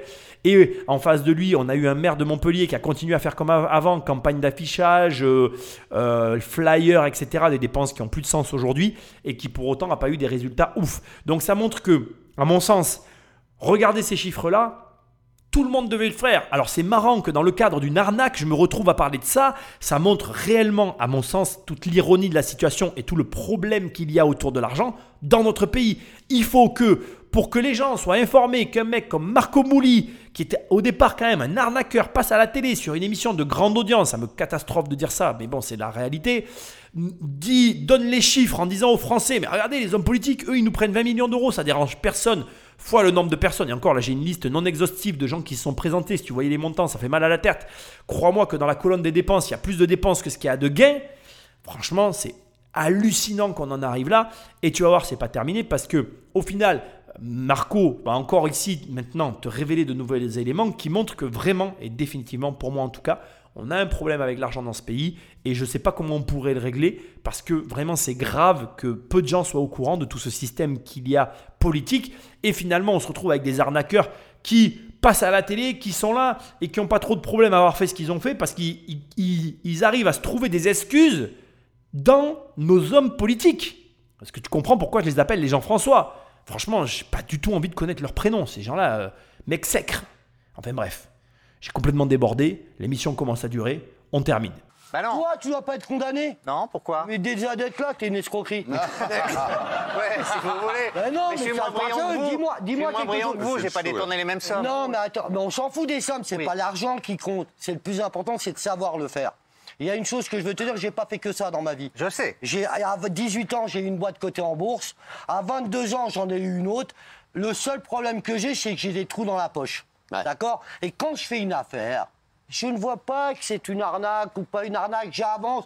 Mais la seule différence, fais 5 ans de prison, toi. Bon, allez, t'as pas pris comme moi, parce que je sais que t'es un escroc. Mais fais deux jours. Tu vas voir comment tu seras. Tu vas voir comment tu seras. Ça, ça valait le coup? De quoi? C'était Non, normal pas du pour tout. 5 ans de prison ou 2 Ah, ans de non. prison Pff, Ça valait le coup pas Ah non, c'est à refaire, je le ferai pas, moi. Non, vraiment Ah non. Dans ce passage, il y a deux éléments extrêmement importants. Le premier que tu verras pas sur Netflix, et ça c'est, euh, on va dire, pour moi très négatif parce que c'est quand même très important. Déjà, premièrement, j'ai fait des recherches et je suis vraiment désolé, mais j'ai absolument rien trouvé au point où je vais t'avouer que je remets presque en doute ce qu'il dit parce que malheureusement, je n'ai rien trouvé et j'aurais aimé trouver. J'aimerais vraiment savoir les sociétés qu'a fait Marco Mouli parce que pour le coup, je pense que c'est vrai, je ne le vois pas euh, brandir ça comme ça et le sortir de son chapeau euh, sans que ce soit vrai derrière. Mais en même temps, comme j'ai absolument rien trouvé, crois-moi, je sais chercher, ça me dérange un peu. Mais ici, on voit les deux facettes d'un homme qui est à la fois honnête, à la fois malhonnête, mais qui a surtout l'amour de l'argent. Et j'aimerais te préciser une chose, parce que là aussi, ça me donne l'occasion de te parler d'un sujet dont on ne parle jamais, c'est que tu peux avoir l'amour de l'argent et ne pas être malhonnête. On reproche souvent aux gens finalement, euh, d'être comme Marco Mouli, c'est d'aimer l'argent au point de basculer à un moment donné. Mais crois-moi, on prend encore plus de plaisir à gagner de l'argent honnêtement et à faire des montages clean et à augmenter ses bénéfices et à ne pas s'arrêter et bref, à aller dans la bonne direction sur, ces sur des bases saines que dans le malsain. Alors c'est vrai qu'après, on va pas se mentir, hein, le malsain va beaucoup plus vite que le sain. Mais la vérité, c'est qu'on peut atteindre les mêmes niveaux d'extase dans les business honnêtes. Et c'est triste malgré tout qu'on n'ait pas cet aspect-là de sa personnalité parce que je pense que ça a un énorme, ça pourrait apporter un énorme bénéfice justement non seulement au crédit de cet homme, mais aussi quelque part à la dimension de ses propos. Parce que je pense qu'on est quelque part, on le regarde un peu avec un air euh, comme si c'était un rigolo, alors que je pense que ça n'est pas du tout, hein, mais alors loin de là. Et je crois que savoir précisément ce qu'il a fait avant amènerait encore plus de crédit finalement à ses comportements. Ensuite, il y a un truc que j'ai adoré, que je pense que tu as noté et je crois que tu sais pourquoi j'ai laissé ce passage. Il dit On s'en fout des sommes, c'est pas ça qui est important. Ce qui compte, c'est de savoir faire. Et là, Là, vraiment, non seulement tu vas garder ça en tête pour la conclusion, mais surtout, je veux que tu saches qu'il a raison. Le plus important dans la vie, c'est de savoir faire. Ce n'est pas les actions en elles-mêmes. Si tu es capable de générer des 100, 500 millions d'euros par jour, si tu l'as fait une fois, tu sauras le refaire une autre fois. Si tu es capable de te contraindre dans une activité, par exemple, si tu es capable de ne pas manger pendant trois jours, tu seras capable d'économiser de l'argent pendant trois jours. Ce que tu es capable de faire dans un domaine, tu es capable de le faire dans un autre. Ce que tu es capable de faire une fois, tu es capable de le faire 100 fois. Le plus dur, c'est de trouver la méthodologie pour apprendre à faire, pour savoir faire. Et une fois que tu sais faire, tu sauras faire toujours. Donc, cherche à savoir plus qu'à comprendre. Parce que si tu sais faire, tu sauras toujours faire. C'est quoi poser la question qu'est-ce que vous avez fait pour donner aux pauvres, c'est ça? Voilà, un peu près ça, un peu près ça. Vous savez, il y a des documents de dire que l'argent, combien j'en ai donné J'ai donné 30% de l'argent que j'ai gagné au monde entier. Aux bonnes œuvres Hein Aux bonnes œuvres Ouais. Et puis c'est marqué, il y a des écrits. Le plus important, c'est dans les dépositions, c'est pas moi qui le dis, c'est les juges. Alors, c'est pour ça que les juges m'aiment bien. Ça aussi, je l'ai mis. Je t'incite vraiment, on arrive à la fin. Hein. J'en ai plus pour quelques secondes sur ce passage. Je l'ai surtout mis pour que tu l'entendes. Parce que d'abord, donner, ça fait partie du cursus de l'argent ne te leurre pas. Tous les gens qui gagnent de l'argent, moi y compris, on te donne de l'argent. C'est normal en fait. ça, c'est un aspect qu'on met jamais assez souvent en avant. Et le don, l'argent, comment t'expliquer? Ça ne peut pas ne servir qu'à cette échelle-là, qu'à une personne, premièrement. Deuxièmement, il faut savoir que tu donnes de l'argent à, en tout cas, moi c'est ma philosophie, je donne de l'argent à des causes, à des, à des personnes à qui je, avec qui je sais que l'argent va aller où je sais qu'il va aller. Je ne sais pas comment expliquer. C'est-à-dire qu'on donne de l'argent généralement à des gens euh, qui vont s'en occuper. Et il y a un distinguo ici à faire avec l'État. Le problème de l'État, c'est que c'est opaque. On peut me dire tout ce qu'on veut, hein. tu peux m'écrire et tout, etc. Je sais que tout le monde n'est pas d'accord avec mes propos, mais pour moi, l'argent, c'est opaque. L'argent de l'État est opaque. L'argent que je donne à l'État est opaque. Je ne sais pas ce que fait l'État de mon argent. D'abord, premièrement, on est tous d'accord pour s'accorder qu'on ne comprend pas ce qu'ils font de notre argent. Quand on voit le niveau de ponction de ce pays, euh, on ne peut pas nier l'évidence, c'est-à-dire qu'on ne peut pas se dire autre chose que où va l'argent, premièrement. Et deuxièmement, et c'est ça qui est dérangeant, c'est que c'est opaque. Et tant que c'est opaque, les, les, Français sont réticents à donner de l'argent à l'État. Mais je trouve plus sain, personnellement, de donner l'argent à une association, à un organisme qui va finalement utiliser l'argent qu'on leur donne pour une cause qui nous touche. Moi, je donne de l'argent à des activités, à des œuvres qui font des choses qui ont, qui ont un lien avec ce que j'aime. Et ça a plus de sens. Et c'est ce que tu cherches, le sens. Quand tu gagnes de l'argent, tu recherches le sens. Et Marco Mouli, il le précise ici. À aucun moment, en tout cas, je ne l'ai pas noté dans le reportage de Netflix, c'est précisé ce qu'a fait Marco Mouli de son argent. On ne voit que le côté dépense. Or, c'est important ce qu'il dit là. Il a redonné sur ce qu'il a pris. Et ça, on peut penser ce qu'on a envie. Moi, je suis plus certain de l'argent qu'il a donné à des œuvres caritatives, qu'il a été utilisé pour ce à quoi été destinée l'œuvre, caritative que s'il l'avait donné à l'État. C'est mon opinion, ça n'engage que moi, mais je voulais quand même le mettre. Euh, j'ai pas fait ça avec l'argent du carbone. hein. Et il y a une chose que je veux vous dire, quand ils sont venus m'arrêter, ils m'ont tout enlevé. Et c'est sincère, ils m'ont pris mes maisons, ils m'ont tout pris. Mais ils m'ont pris de l'argent d'avant aussi. Donc j'ai vraiment perdu beaucoup, moi. Ça veut dire qu'en réalité, et sincèrement, je vous le dis, j'ai rien gagné. Vous avez perdu combien? Bah, 8 ans de votre vie déjà. en, en- en- en- en- en millions d'euros à peu près? Beaucoup. Tu veux que je te dise, si je te le dis à toi, tu auras mal à la tête. Un conseil que je te donne. Non, non. Vas-y, bah, Il a envie d'avoir mal à la tête. Vas-y, Ouais. Hum, Greg, vas-y, combien t'as gagné? Je sais pas. Je me rappelle même pas dans ça. Non, mais à peu près, Greg. Ah oui. Moi, Vous êtes tous les deux des entrepreneurs et vous n'êtes pas capable de Non, mais Greg, un Mais non, mais c'est pas ça. Vous avez gagné combien? 200 millions d'euros? De, de quoi? Non, qui Non, vous- plus. un- Moi, voilà, je te Le dis comme ça, de vous le savez. 283 millions. Moi, Pas je dois. que pour lui. Moi, non, que pour moi. Ah, que pour lui, c'est ça. Que pour lui. Moi, hein. je non, il dois- je Moi, je dois 283 millions d'euros. Il y a une chose que je vais te dire, on se revoit dans le sérieux. hein. Ouais. Je me donne trois ans pour les rembourser. Je le dis devant les juges. Quoi qu'il arrive, je rembourserai ma dette et je serai quitte. Voilà. C'est de l'honneur que je me mets, mais ils m'ont mis quand même 8 ans de prison. Hum. Voilà. Ah, mais c'est normal. Mais c'est justifié. Ouais. Je te l'ai fait euh, la division ou c'est bon, tu l'as fait de tête? Non, mais je te, juste parce que tu vois, je, je me- je me soucie de ton état mental, quoi. Ça veut dire que là, le mec, il sait déjà comment il va se faire 100 millions par an. Tu sais comment faire 100 millions par an? Non, je crois pas, non. Alors, on va revenir là-dessus. Une seconde, je vais t'expliquer deux, trois trucs. On va commencer par le départ. Déjà, c'est drôle parce qu'il y a une hésitation à parler de ces chiffres-là. Je pense que tu l'as ressenti. Et c'est marrant comment Marco Mouli euh, se dédouane sur euh, Grégory Zawi. Euh, T'as gagné combien, toi? Tu vois? Et finalement, personne ne veut répondre. Et tu remarqueras qu'il y, aura eu tout le long de cette émission, et tu le remarqueras aussi dans le reportage sur Netflix, il y a vraiment, j'ai envie de dire, un, un flou autour de tout ça. C'est-à-dire qu'en même temps, tu comprends et tu vois qu'ils arrivent à compter très vite et qu'ils savent, et d'un autre côté, tu vois qu'ils veulent pas dire, en fait, qu'il y a des choses dont ils veulent pas parler. Et c'est respectable. Je n'ai aucun jugement là-dessus. Aucun, d'aucune manière. Il n'y a pas de négatif ou rien dans ma bouche, mais voilà. Il y a un truc qui m'interpelle, c'est quand Stevie leur dit Vous êtes des entrepreneurs. Oui, ce sont des entrepreneurs, puisque comme ils l'ont dit, ils ont été entrepreneurs avant d'être arnaqueurs, mais ce sont des entrepreneurs arnaqueurs. C'est qu'ils font les deux.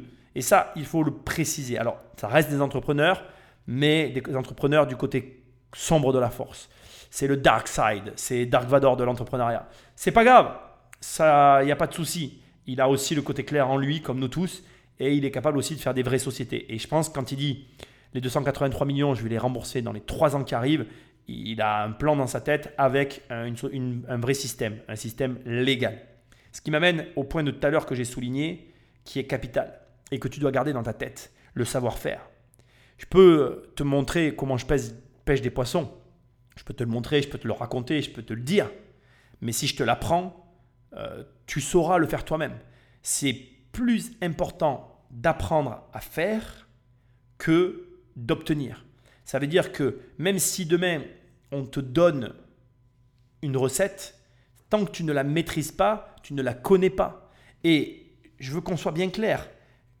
Je vais te le dire comme ça parce que je veux que tu l'entendes vraiment. Si il te faut trois ans à travailler gratuitement pour apprendre une méthode pour gagner de l'argent, ça a plus de valeur qu'avoir un salaire tout de suite, peu importe le montant du salaire.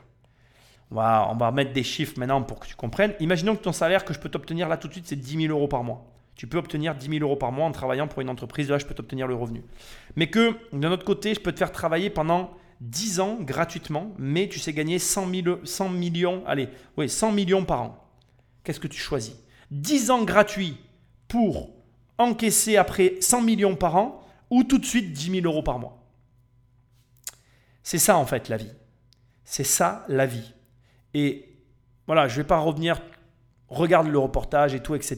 Il va y avoir d'autres émissions euh, là qui vont suivre. J'ai pas encore le chiffre, je suis dans le flou. J'hésite entre une trilogie ou juste une série de deux épisodes. Je pense qu'on va partir sur une trilogie. J'ai bien envie. J'ai, j'ai une idée un peu what the fuck dans la tête, donc je pense qu'on va partir là-dessus. Mais cette émission, elle a été longue à faire parce que j'ai beaucoup de travail en ce moment et j'ai pas le temps de tout faire. Donc je m'excuse pour le, retard de cette émission, mais crois-moi, elle va valoir le coup à l'arrivée. J'ai une très très bonne idée en tête et on va partir là-dessus. Allez, on part sur une trilogie. Je prends la décision en même temps que je fais le podcast. Sache que l'important dans la vie, c'est les choix que tu fais. L'important dans la vie, c'est les choix que tu fais pour développer ton savoir-faire.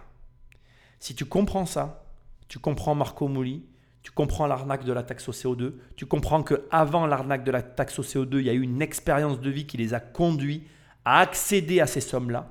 Et tu comprends que ce n'est pas la méthode que tu emploies qui t'amènera au résultat. C'est l'histoire que tu vas vivre. Vis ton histoire. Vis ta vie pour raconter une histoire. Et on se reverra dans quelques années tu me remercieras.